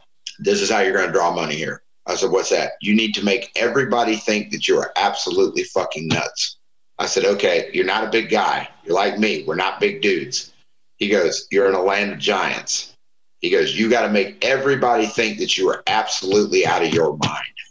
And I go, okay, you need to make the fans believe it, the promoters believe it, the boys believe it. Everybody's got to think that you are out of your damn mind. I said, okay. So I, he said, just just be friggin' nuts. I go, okay, cool. So on my promos, that's how I was. I talk shit all the time. I was like this. Some people got it, some people didn't. Some guys in the business, some guys would get offended at me and stuff. You don't get what I'm trying to do, but other guys got they got it. They go, listen, he's trying to draw money here. He's trying to bring some credibility to this place. Whatever. Some guys got it, like the you know, like Eddie got it. Rico uh, Rico Suave got it. There's a lot of guys, so that's why a lot of these guys were pushing me with the, a lot of these guys because they understood what I was trying to do. So it was like, listen, we need to be, make a better product here. IWA's kicking our ass. We need to do something here. So it was, it was just that was the whole thing. But uh, what I was talking about, the last anniversary show, I kind of get off on tangents, man. My apologies. no, no, no. This is Yeah. awesome. Yeah. Hey, Brent, this is awesome. Yeah. Well, Yeah. what happened was, is I was at the last anniversary show. I get there, and I was supposed to go up that night on Jose Rivera Jr. Yep. Um, I was supposed to. When I get there, Ricky told me I am. They changed it on me because Jose Rivera Sr. decided to put some money behind WWC. So they changed the finish on me at the last minute. And they go, Jose Rivera Jr. is going up to win the junior heavyweight title. Okay, that's fine. I didn't care either way. Yeah. So I was like, all right. And so I walk out that night for anniversary. Now we're in we're in Bayamon. Place is packed. Um, I mean, it's wall to wall packed. I mean, we complete sellout. Yeah, that was in the Anyways, Pepis walk- Arena. That Uh-huh. was just to tell you that so that was in December the eighth, two thousand and six, and um, yeah, that was a nine minute and thirty two uh, second match Yeah. that you had with him. Yeah, Yeah, and when I walked out there, it was so funny. The crowd did not boo me. I thought I was going to get booed. They walked out there. They people had American flags standing up in the air. And most of the time, people would throw shit at me during the damn uh, national anthem. People stood up and put their hand over their heart and listened. And I'm like, Wow. I'm looking around like, holy shit! I got posters that say Brent Dail is WWC. I was like, I, I it was it was overwhelming. I just walked. I almost got a tear in my eye that night, and I'm just sitting there go, looking around, and the whole entire crowd's like standing up for me. And I'm like, they booed the shit out of freaking Jose Rivera Jr. and he was supposed to be the baby face. They booed the hell out of him, and I was like, Carlos goes, "What the hell's going on here? They're cheering you." I was like, I don't know. You want So- you want every single fan with hey, people in Puerto Rico tend to respect the heel when he's already become a heel for so long. People there start to buy it's like this guy's is just he just talks, but he just back it up in the ring. Not everyone can say that. Jose Rivera Jr. perfect. Yeah, you you know, he was a wrestler only on Puerto Rico, even though his dad was a legend in Puerto Rico, maybe in Worldwide Wrestling Federation, but he didn't have an impact in the junior, you know, um, in the junior, you know, heavyweight division. And you won that night. And what is the crazy part is that next day he loses against you. So I, it was like it didn't mean that much that winning because then you're in Mayagüez in the other side of the island, nine minute, Mm-hmm. and then I fifty one second. back. So it was like, it's okay, like- whatever. Yeah, it is. So Yeah, it is crazy. And then you become again junior heavyweight yeah, I champion. ended up winning it. They have that wrong. I actually won it ten times. yeah. So it you, was like you had it ten Yeah. times, correct? And then They you didn't won. want to recognize that. That's the funny part. They didn't because I was the first ten time junior heavyweight champion. They didn't want to recognize it, so they were like, "Oh no, no, he's nine. no, you are. I wanted You ten. won I t- wanted ten. Yeah, you So, won. You won. Then after that, a three-way dance. You know, against you know Mister for Fifty Yeah. Hameda, just beginning Mecha Wolf, beginning his career, and then Jose Rivera Jr. You know, in a 12-22, you know, twelve minute and twenty-two second match. You know, in Caguas, Mm-hmm. and then after that, you know, you were in WWC for, uh, you know, uh, sometime then, then, but after that, like, you know, there were good matches that you had, but you know, Brent. You maybe were at that point saying like, I want to do something different because you were Well, what happened? Because you jumped to the IWA, and I was like, "What the fuck happened here?" well, what happened was is uh, basically I kind of realized there was a glass ceiling that day after anniversary. I realized there was a glass ceiling. Gotcha. that I might not get past.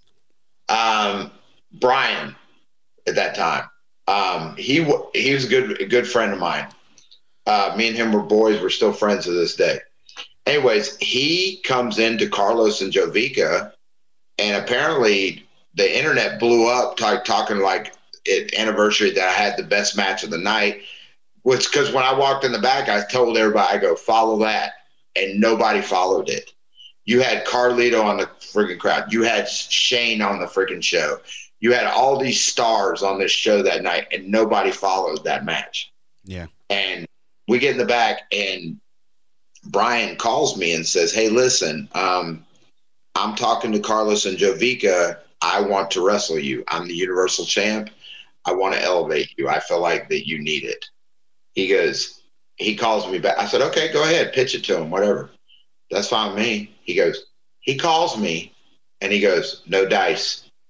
What do you mean no dice? He goes, they don't want to do it. I said, why? They just started talking, you know, whatever, give me a bunch of shit. So I was like, I was in the office that day and I was working in the office and I said, you know, I wanted to talk to Carlos and Jovica. I said, hey, listen, why don't we talk for a minute? And I said, I heard Brian wants to work with me. Why is this not going to happen? I'm one of the hottest heels you got. What do you want to do? Brian is willing to turn babyface to work with me. Oh, we can't do that. No, what's going on here, Brent? You know, you draw as a package, as a package card. I said, I pretty much book. I pretty much drew half your houses, Carlos. and. They wouldn't give me any credit. They just said, no, blah blah blah blah blah. You're not as good as you think you are. Da da da. They were like literally like Wow, shit. those are powerful words after you've been loyal for them for years. Yeah, and that's the thing. Well, they even tested it one night. Here's the funny part. After that, uh, Abad was the champ or something like that, Sure. or the Universal champ. Somebody didn't show up that night, so they go. They changed the card up that night in Orocovis. The crowd was packed, and they go. because I have to admit it to Carlos and Jovica, they really how they beat IWA was they started going to all these small towns more Yeah. and started drawing big in the small towns. IWA would always stick to like couple of towns, like maybe like uh, it was like Caguas, Bayamon. like Bayamon, Bayamon. like Yeah. Arecibo, and then you had That like a couple. it. Yeah, sure. yeah, that was it. And we would go everywhere. So what would happen? We go to damn freaking go, you were going to. Jayuya. yeah. Jayuya. I'm like nobody was doing Jayuya. Anyone. Yeah, and we'd have to, and but it looked good. It was good aesthetics for TV. It looked really good, and because our crowds would look packed, and they did. They were packed to the gills because those small towns would draw. So, anyways, um, we're sitting there and they're talking, and they tell me all this shit. And in Orocovis, they tried it out, and it, they did a title versus title match where Universal Champ versus Junior Heavyweight Champ. They did a two out. Of, they did it on the spot, like a two out of three falls match. I won one match, Obad won the other match, and then we draw it on the last one.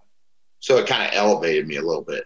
That's why they kept that title on me because they were they didn't want to quite have me as the universal champion, but they were like, and that and I told them I said, listen, I am not going to get known by WWE unless I'm the top draw on this card. Correct. I'm not. It's not going to happen. And they, for some reason, just were not having it. Were not listening. And to be honest with you, I know what it was. They didn't want to lose me. Of course. They didn't want me. They didn't want me to leave. So they were like trying to keep me down a little bit. And you don't understand. I ended up having a big. Me and Jovica. Jovica sometimes would drive me home. Sometimes from the office, and Jovica would tell me all kinds of stuff. You know, like trying to be a better. You know, maybe one day open up your own company, getting good with go- the government. He started telling me all the stuff he does, like political wise, and how he. I learned a lot about how Jovica does business from talking to him. Well, anyway, she starts talking to me, and me and him just start freaking arguing in the car. He's like, I said, you know that I draw you money. You know this shit. Blah blah blah blah blah. No, no, no. He's talking shit. He's like, no, you are not top draw. I go, how can you say that? You have fans that freaking are saying that shit. You're even trying to silence fans. I mean, me and him, him had a freaking. We were going Wow. at it, going at it. And I said, you know what, Jovica, this light let me out. I'll go get the bus. And he goes, no, no, no, no, no. It's not like that. Let's go have a beer. Let's go sit down and have a beer. I go, okay. So we talk, and he's trying so hard to convince me, you know, of not being the top draw. And I'm trying to sell him on being the top draw. I said, You have your champion wanting to work with me and possibly drop the belt to me. And you guys are like, because he already sees what there is, you know? No, no, no, no. And I saw how it was. I knew how the politics were. I started to see it then. And I was like, all right, I finally got it. Yeah. So I was like, so he drives me back. They're doing everything to make me happy. They're like kept kept the title on me. They kept the junior heavyweight title, and I started saying I'm the pound for pound best. I started saying that shit because I started acting like Floyd Mayweather. I'm the I'm the pound for pound best on this island. Blah blah blah blah blah. All that kind of shit because I was trying to get them to understand. No, I need to be the top of this card. Correct. And you had everything, and you really were doing money. You were making money for the company. I had so that's where I was, and then um, then I said to myself, I said, you know what? When Christmas rolls around, I'm done. I already see it's not going to go anywhere. This just I as much as hard as I try and it's not going to go anywhere.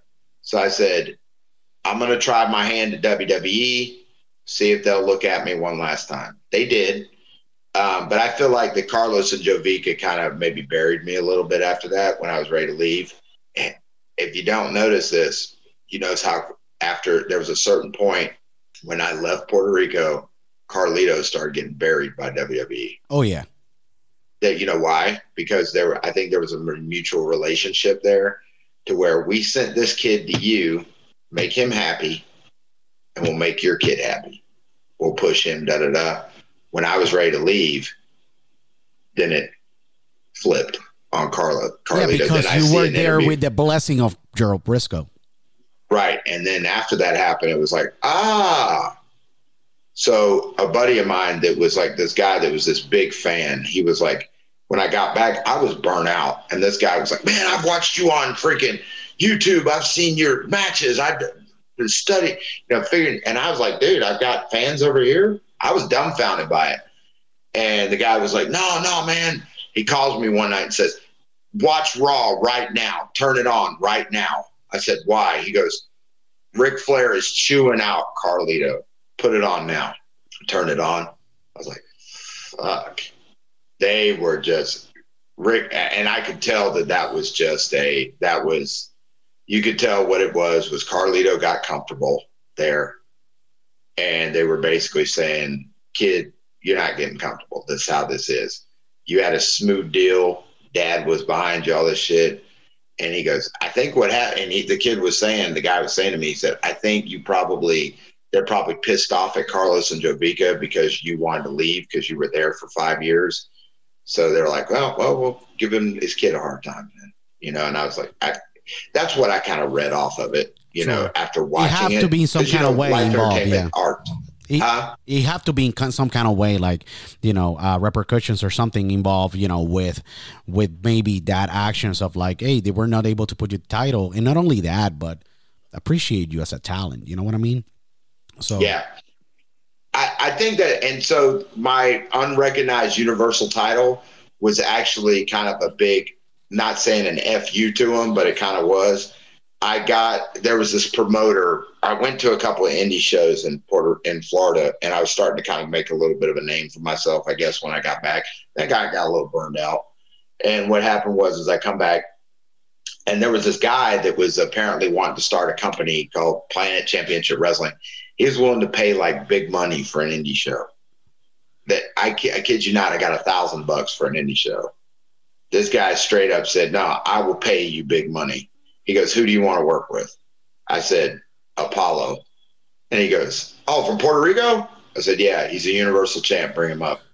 Okay, get in contact with him. He said, "Tell him I'm offering this much money." Okay, so I call Apollo. Me and Apollo are good buddies. So I give a call because we had Apollo hung out a lot. I actually got him back into WWC because he had been in IWA forever.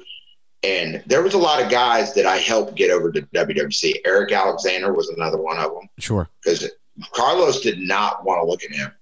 He did not want to take a chance on him. And Eric was calling me right and left.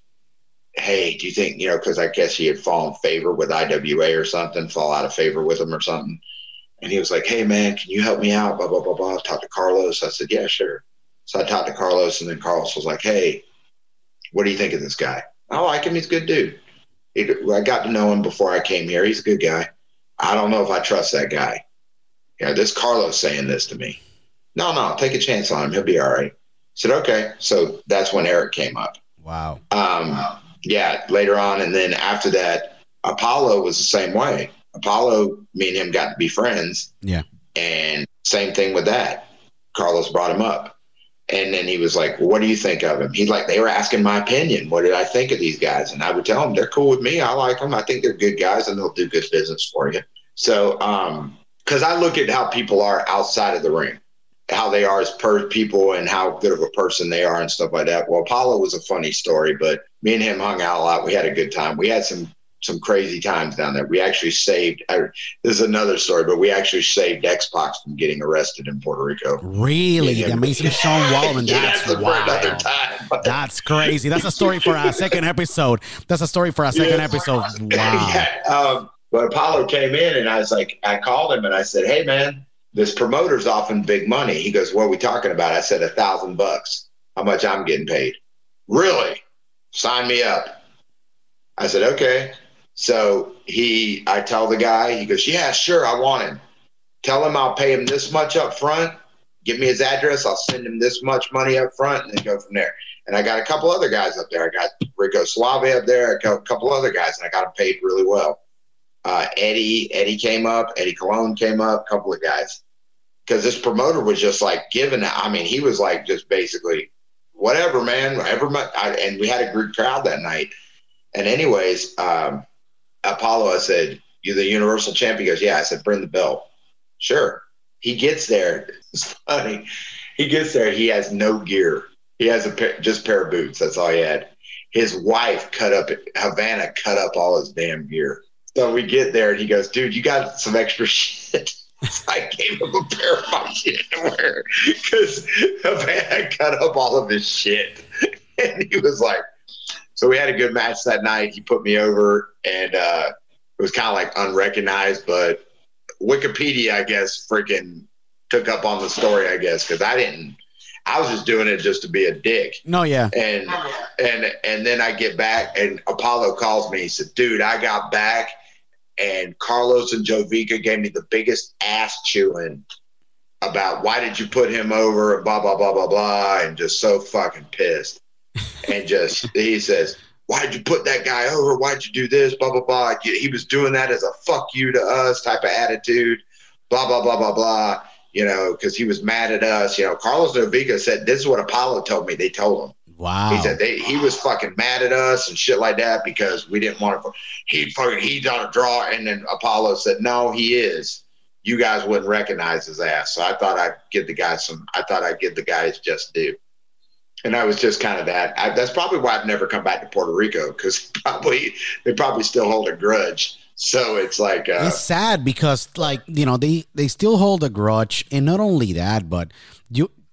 So you go to IWA after WWC, or how that happened? Actually, no, that's wrong. Actually, they said that I one company said that I or one of these websites said that I worked for IWA.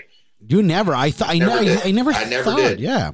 Yeah. Yeah. I was like, I, wow. I don't know. I saw that I won their title, and I go, "When did I do that?" yeah, it's just wild because, like I said, like I never saw Brent in IWA in Channel Two. I was like, this is incredible, you know. But still, you know, you know, do you? No, I never showed up there, but they were. Uh, but they apparently recognized me once as the, the junior heavyweight. I was like, I don't know. I never. I'll take it. I'll take it. You, you are like, I'll take it.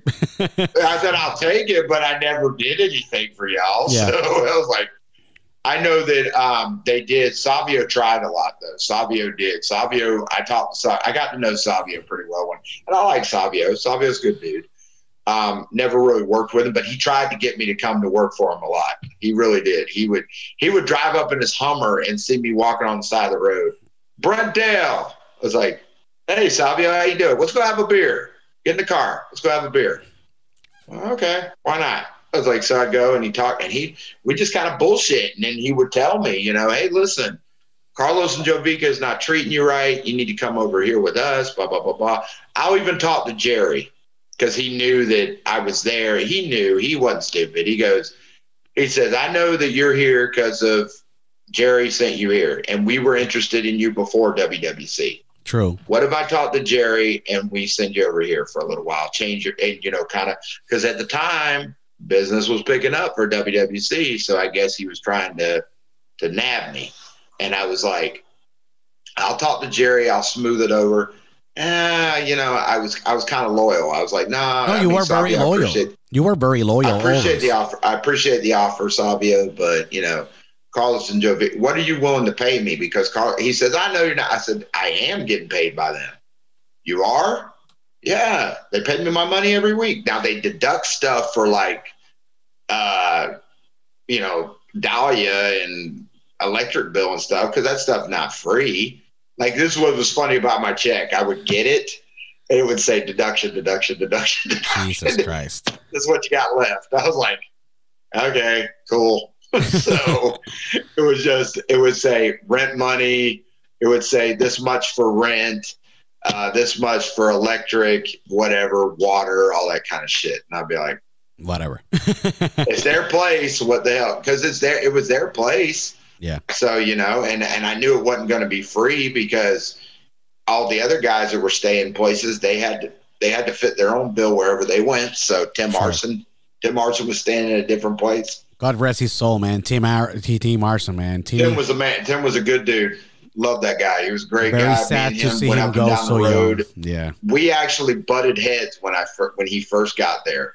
We butted heads at first, um, but then we got to be good friends. And um, a lot of guys I was like that with. We kind of it was kind of like a testing ground. Like Sandman was like that with me. A couple of guys they just kind of test me to see if I was tough or whatever, or whatever. Just talking a lot of shit. And then I would, I, we get all get drunk and we'd act stupid. And the next thing I know, it'd end up get, both of us getting each other's faces. And I was like, man, I ain't backing down to your ass. What the hell you gonna? I said, brother, you might be some crazy hardcore motherfucker, but I'll whoop your fucking ass. And they're like, you that you fucking green bastard. You think I said green bastard my ass. When you get your ass in the ring, you're gonna see how fucking good I am. And they're like, dude, you're a shit talker. I said, well, you're talking shit too, so I'm just gonna back it up. Problem with me and you is I back it up. That's the difference. and then they would like, hey man, blah blah blah. And then Sabu would jump in it. Dude, we I had some of those ECW guys down there. Dustin, oh god, it was a you did you just don't know. Some of those stories, man, just were just I saved a lot of guys' asses.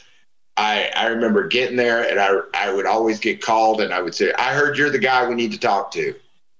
I was like the damn gringo tour guide when we got there, you know. It was like so it was like, you know, every guy that was getting cut by WWE came in and I they would ride with me or whoever would ride with me, you know, anybody, uh, you know, Dustin Rhodes would ride with me, freaking X Pac would, freaking, you know, all these guys would, and they just, I just shut up and they would talk, talk, talk, talk, talk, talk, talk, telling me all kinds of shit and da da da. I remember Orlando Jordan came in, Matt Morgan came in, James Storm came in. God, Sabu, freaking Sam, God, so many people. It's crazy There because so it's just crazy where all these guys end up. Matt Morgan is just the mayor of Longwood, Florida these days. Exactly, And yeah. Sam is just crazy. He actually, we connected back on Facebook. It was kind of funny. Uh, he was on, he was doing some kind of a podcast or something. Sure. And a kid that I used to coach that wants to get into the business really bad. Um, and I told him I'd train him or what. He was actually going to go to Tom Prichard School up in uh, Tennessee, I guess. Yeah. And anyways, long story short, he texts me on Facebook and says, "Please watch this." So I put it up at this mark.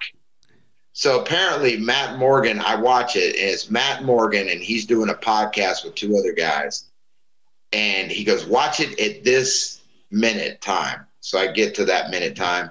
And he said, We have a kid on here, Dorian, good friend of the show, da da da da da. And whatever he says, Matt Morgan, he's got a question for you. Do you know his coach, Brent Dail?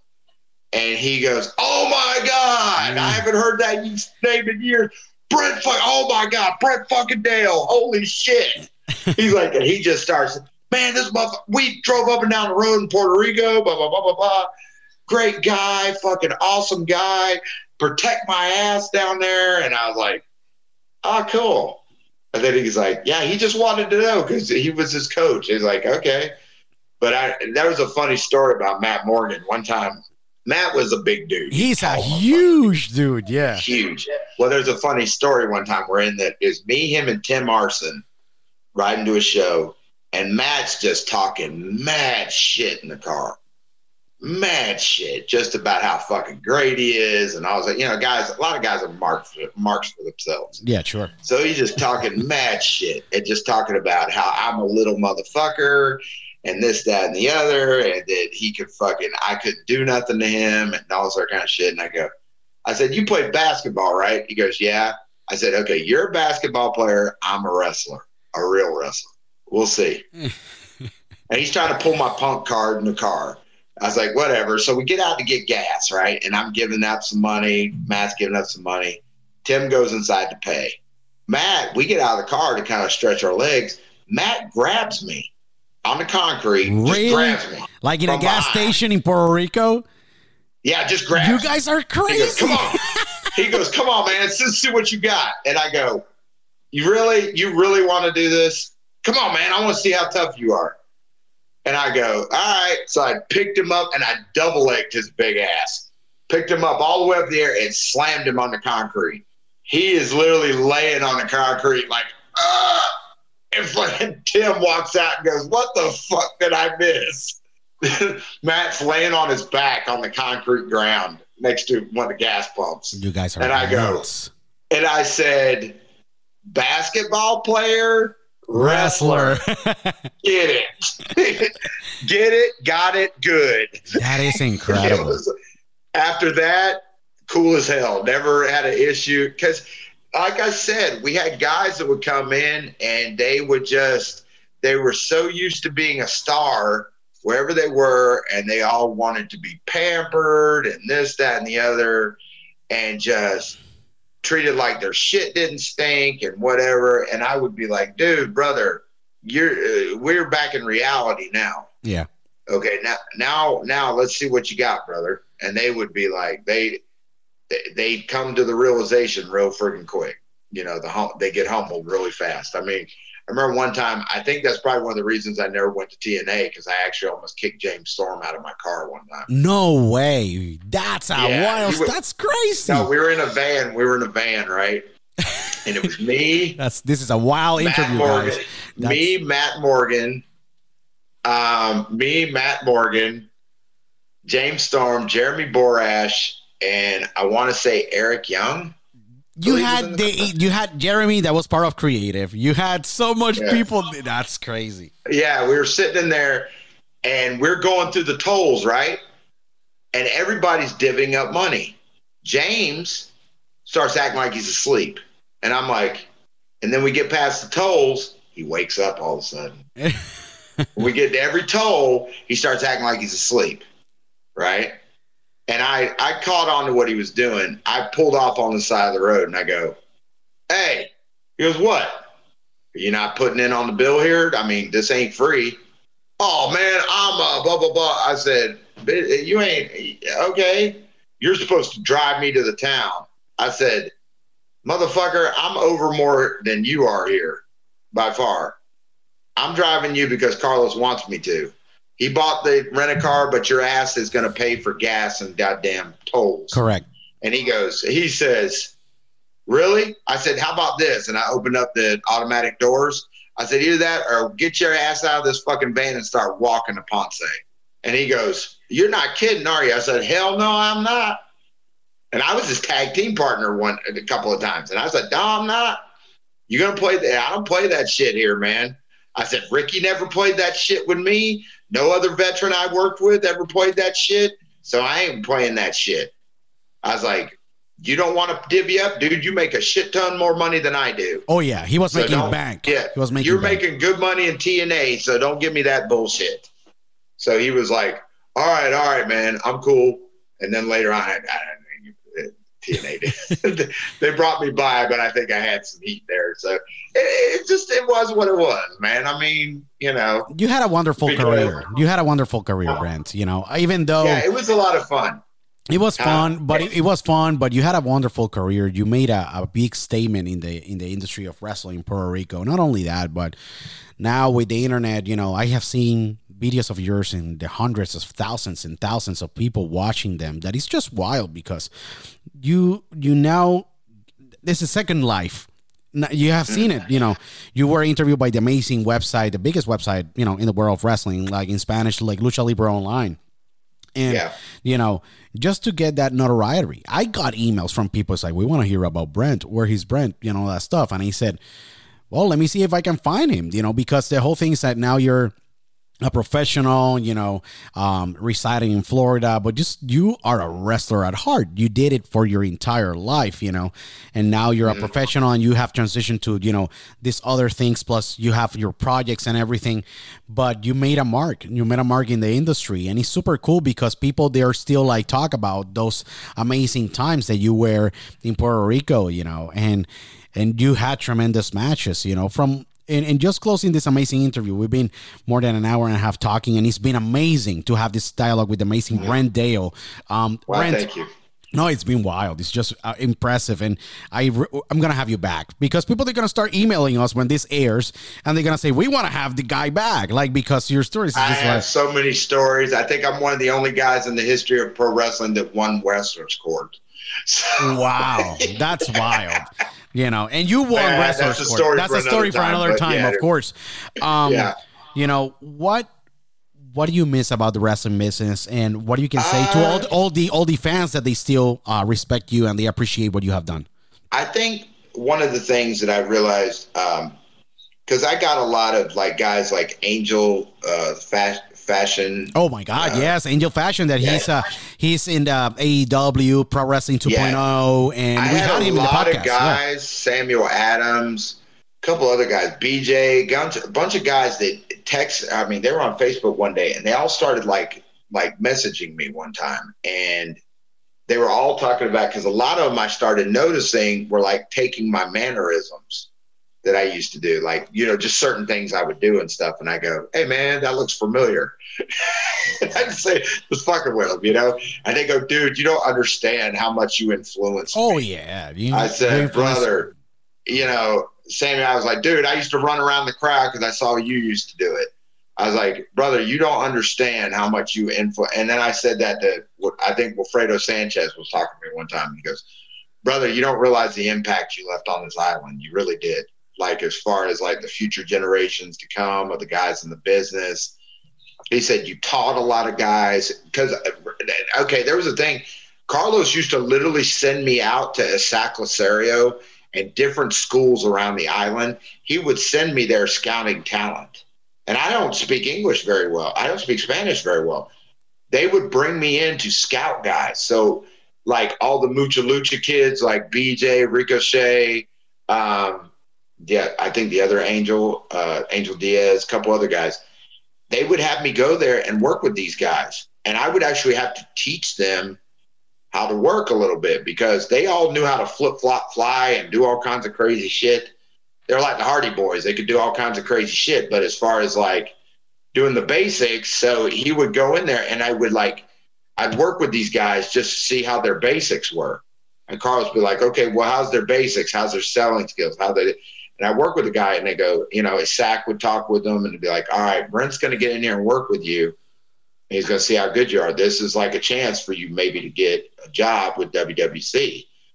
And these guys, you know, these kids were all for it. So I would like sit there and I'd work with a lot of these guys and a lot of the NWS guys like uh, Noriega, guys like that. I'd work with a lot of these guys like uh, Ash, Ash, all these guys, and they would like.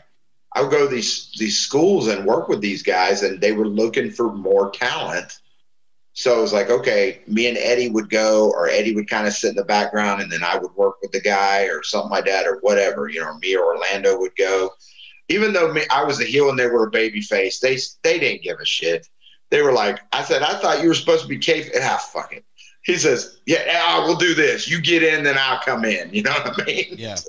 They said, you get out of the car first, and then I'll get out. You know, or whatever, some stupid shit. But they were like, I would go with them, even me being a heel and them being because we would be like a representative of the office.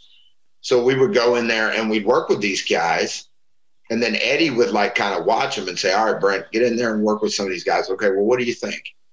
Uh, not bad. Little, you know, a little green, but he'd probably do a little bit better. I think he'll do pretty well. And then later on, I see that some of these guys are doing outstanding, just outstanding. And I'm like, and that was one of the things that kind of the coach in me kind of was like, hey, you know, all right, well, kind of made a little impact here, some impact here and there. And that was my, I think it's just a thing of being remembered and just knowing You are very well remembered. I got that's what I got to tell you. positive impact in people's lives. You know, I mean, I might have been a heel, but I mean, at the same time, one guy told me, he said, I noticed that you were the only guy as a heel or a baby face that was out there signing autographs for freaking kids. Yes. You know, and you would sign autographs and do whatever. And he said other guys would act like they're too good to sign autographs. And you would literally sign autographs for little tiny kids to whatever, and you're a damn heel. And he said, I said, well, I feel like that if people come to pay their money, if they're coming to pay their hard-earned dollar, what am I gonna? What am I gonna? If they want to shake my hand or take a picture with me or get an autograph, that's the least I can do. Sure. You know, I mean, that's that's just kind of how I felt about it. You know, it's like I just feel like, well, you know, and I never say never. You never know what's going on. I've t- I have talked to Eddie in Orlando. I don't know necessarily what they're doing. They kind of kind of gave me a little bit of a hint about some stuff. It's been a little while since I talked to him. But I think Carly and I mean, I mean, I think, and I've talked to Carlito a little bit. I think that they're interested in maybe down the road bringing me back. Uh, I don't know necessarily about Jovica and their dad, but you know, I think that I've had such a been friends with them for so long that you know it's kind of like, listen, we get some shit going. Maybe you know you want to come down for a little while or something like that, or come in and out. I said, yeah, sure. Why don't we talk? But this was a couple of months ago. I had some stuff going on personally, but um, I was going through a divorce and stuff like that. So it was. Uh, I said, well, let me get all that stuff behind me, and then we'll go from there. You know. So and now that stuff's behind me, so now I'm kind of like, I'm open I'm very glad. whatever. I'm very glad that you're doing well. Very glad that you know you are in a better place, and I'm extremely appreciative and respectful um, of what you have contributed, Brent. You are an asset to the business. You still can contribute in many ways. I wish that the Performance Center in WWE had uh, an instructor or someone that respects so much the business as you do because I think that the product will be very different and maybe the what the guys will uh, do in the business uh, or inside the ring will be um, very business. I'm not discounting obviously the amazing you know great trainers that they have there, but the business needs a Brent Dail um, in some capacity at some point. You know, grooming that generation that you impacted and uh, be able to just give them that platform to respect what we love that is wrestling in, in this industry. Right. uh, i'm you know i really gotta have you for a second obviously episode and we have to schedule that you know um, for the next maybe two or three months because you're busy and you have a lot of things going. But what message you would like to give to all the fans and people that they're th- thousands that they're listening? And what message you would like to give? The microphone is yours and you know it's all yours. Well i really want to say to all the fans that were uh that supported me in my career that uh, I tried to give you your money's worth. I always tried to, uh, you know, they say putting a smile on your face, whether you like me or you didn't like me. My whole thing was come out and check it out. Come out and check it out. You want to throw something at me? Go ahead. You want to do this? You want to like me? Go ahead. You know, it was just kind of the whole thing of I want you to feel like you're appreciated. You got your money's worth. You got entertained. Um, that that's what you're about. Because if not, then I don't exist. Um, guys in this business, we don't exist without those people, the the fans. We don't. We have it. We we we got nothing. You got nothing. So, um, that's really the biggest thing. Was just like I said, making a positive impact on people's lives, and uh, maybe felt like you know that I, you know, uh, there was a uh, what's it called, an outlet for like uh, maybe their everyday life and try to make a make some like I said some kind of a positive impact on them to where you know they they got their money's worth and they wanted to continue to come back because of that. So I mean that's really my biggest thing on that. And you know I never say never because uh, it seems like there's some kind of a resurgence that's been happening in this past year. I mean I've been getting like you're I've been interviewed by you. I've been interviewed by Lucha Libre Online. I've been interviewed by PRWA. I mean, and there's some other people that have asked me, and I'm like sitting there going, okay, well, I didn't realize I had. My thing is, uh, Luis, is the whole thing of having not feeling, not knowing that I had the impact that I had. I didn't realize what I did, but you know, I guess the amount of time and the amount, the short amount of time that I was five five years straight being there and did what I did I feel like that maybe I crammed a lot of stuff in a short amount of time because you did history. Remember- you wrote history. You are part of our history, and Brent Dail is always going to be part of the history of wrestling in Puerto Rico. And um, mm. it's awesome. Um, it's really awesome what you have done and uh, I gotta give you so much respect because it takes a real wrestler and such a passionate individual and professional like yourself and you are very passionate about everything you do you say and you know your life and now your you know your professional you know career you know in other areas but um I truly respect you and everything that you have done for the business is uh, truly remarkable. And I wish that uh, we keep. And I'm, I'm gonna be very, very honest with you. I'm gonna keep make sure to keep that alive, and we can talk and keep talking to other wrestlers and have you back. But you know what mm-hmm. you have done is definitely impactful, and you uh, did something extremely remarkable in the wrestling business in Puerto Rico. Well, thank you. I do appreciate that very much. Trust me, I really uh, do. It's a lot of great things that you have contributed, and uh, where people they can find you um, on social media, so they can follow you, Brent, and just. Um, you can find me on Facebook. You can find me on Instagram. I do have a Snapchat, I believe. I barely use it, but I'm on it. I don't use it either. yeah, I'm on it, but it's just normally Brent Dail, and it's it's pretty simple. I have a, a Facebook page, Natural Born or uh, the Natural Born Fighter. This fan page. I have a, a, Twitter account that's like Brent Dail at FW or FWF or something, and then I have the other company that I've been still trying to get off the ground, but it's kind of a little bit like I would say like Josh Barnett's Bloodsport. I guess it's uh, Federation of World Fighters. I did a couple of shows, but the thing is, is uh, it takes money to do what you got to do, and if sure. you don't have the money to get it going, you can only do so much so it's like uh, still working on that, but it's uh, that's still a project. I still keep it on the back burner because I keep it alive because you never know where it's going to happen down the road, and it's just one of those things that are just making. Uh, it's like a cross between pro wrestling and MMA. It's called Federation of World Fighters. I actually have federationofworldfighters.com if you want to check that out. It's on the it's on the internet. It's on the website. I think a lot of it too is I I started to feel like that this uh, that the business had passed me by, but it's kind of like the mafia. It's kind of like uh, the whole thing that uh, what's it uh, in uh, The Godfather Three. Once I Al Pacino said, "Once I feel like I'm about to leave, they bring me back." it's like that's pretty much how it's been. Yeah. Like right when I feel like it's all dead, they bring me back in. it's, Sure. it's like because I just feel like I have I have a lot to tell. I have a lot of stories. I, I met a lot of great people. Um, some interesting story. I saved a lot of people's asses. Basically, I remember a thing with Xbox. He remembers me to this day. He would go, "Dude, this guy saved my ass." And I remember we were a couple of indie shows, and he's like, "Dude, come sit down. Let's talk." And everybody be like, "Dude, this guy saved my ass." He saved everybody because he about it was. A, I'll tell you that for another time. But No. Yeah. he, uh, yeah, he got in a lot of trouble down there at one time. Oh, no. Just you know, Yeah. I, we had some guys that you know they were wow I've never seen some people that were just some of the personalities i've seen in my entire life just uh Wrestling is like i special. was pretty uh, huh wrestling is What's that? special. Wrestling is very special. You know? you think oh yeah that's a oh, that's an understatement by far so but no everything's good and i just uh the only thing i could say that i would i would- i don't know how puerto rico world wrestling council is and all that is now but at the time that i was there dutch Mantell said that um we were kind of a little bit under the radar because of indies and stuff like that you know like i would say as far as um promotional and people getting the word out more around the country because like the wrestling observer and people like that they they follow mexico they follow japan and they follow the united states Yep.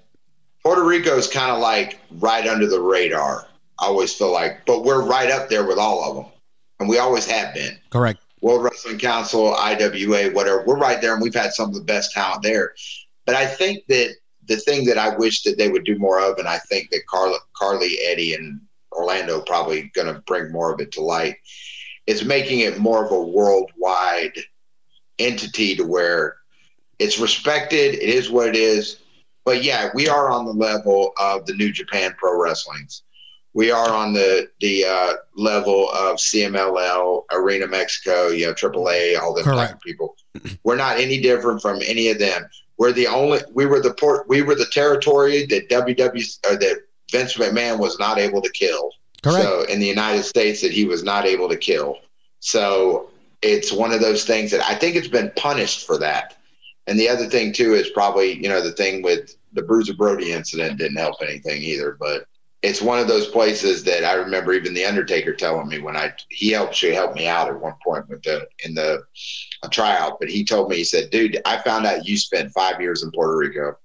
I said, "Dad," he goes, "Nobody spends that much time." Oh yes, I, I I agree. Carl Calloway, the, you know the amazing Mark Calloway, you know the amazing Undertaker, the legend, the the you know the dead man alive. You know, um, he said those words, and he knows a lot about the business.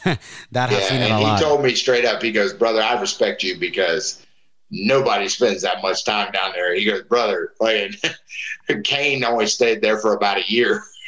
If that, six months to a year, you were there five years, man. That's a long time. That's a long time for an import like yourself. So you know, it's it's awesome. Yeah. I gotta have you back, Brent. You know, we ha- gotta Yeah. have you back at some point. We'll schedule that for all the thousands that they're listening. You know, in the United States, Central, South America, you know, Europe. But uh, Brent, uh, this is your house anytime. We'll support all your Thank you. projects, man. We appreciate and respect you tremendously for all the contributions. You know, uh, enjoy down there the weather in Tampa, Florida. I'm in Pennsylvania, like an hour and a half from New York City, man. And the winters over here they're brutal. So you are spoiled, like you are in Puerto Rico. You know, like you're in Puerto Rico. You I have that. I have that island lifestyle year round, practically, except in the winter. It does get a little bit cold, but it ain't. I've been in the I've been in the Midwest and I've been up north, and yeah, That's not y'all your- can have it. that's not Brent Dail. y'all can have it. I'm cool. No. Yeah, I'll stay in Florida. I'm cool. No, for sure, so, for sure. Like again, you know, like, like I said, Brent, this is your house. Hope to have you back again uh, very soon. All people will be very excited um, when this airs, and everyone, please follow Brent Dail in all social media accounts, Instagram, Facebook.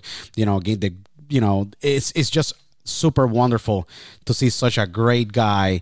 Senor Estados Unidos, the amazing Brent Dail, the guy that really put, you know, the junior heavyweight division in WWC, you know, in the map and, you know, still getting hundreds of thousands of plays every single month from his matches. Brent, this is your house anytime. Thank you so much. My respects and hope to have you back soon. Thank you very much. I really do appreciate no, it. God bless you. God bless you as well too. And everyone, please follow us, in all social media and see you guys next time in Dialogo with Luis Otero.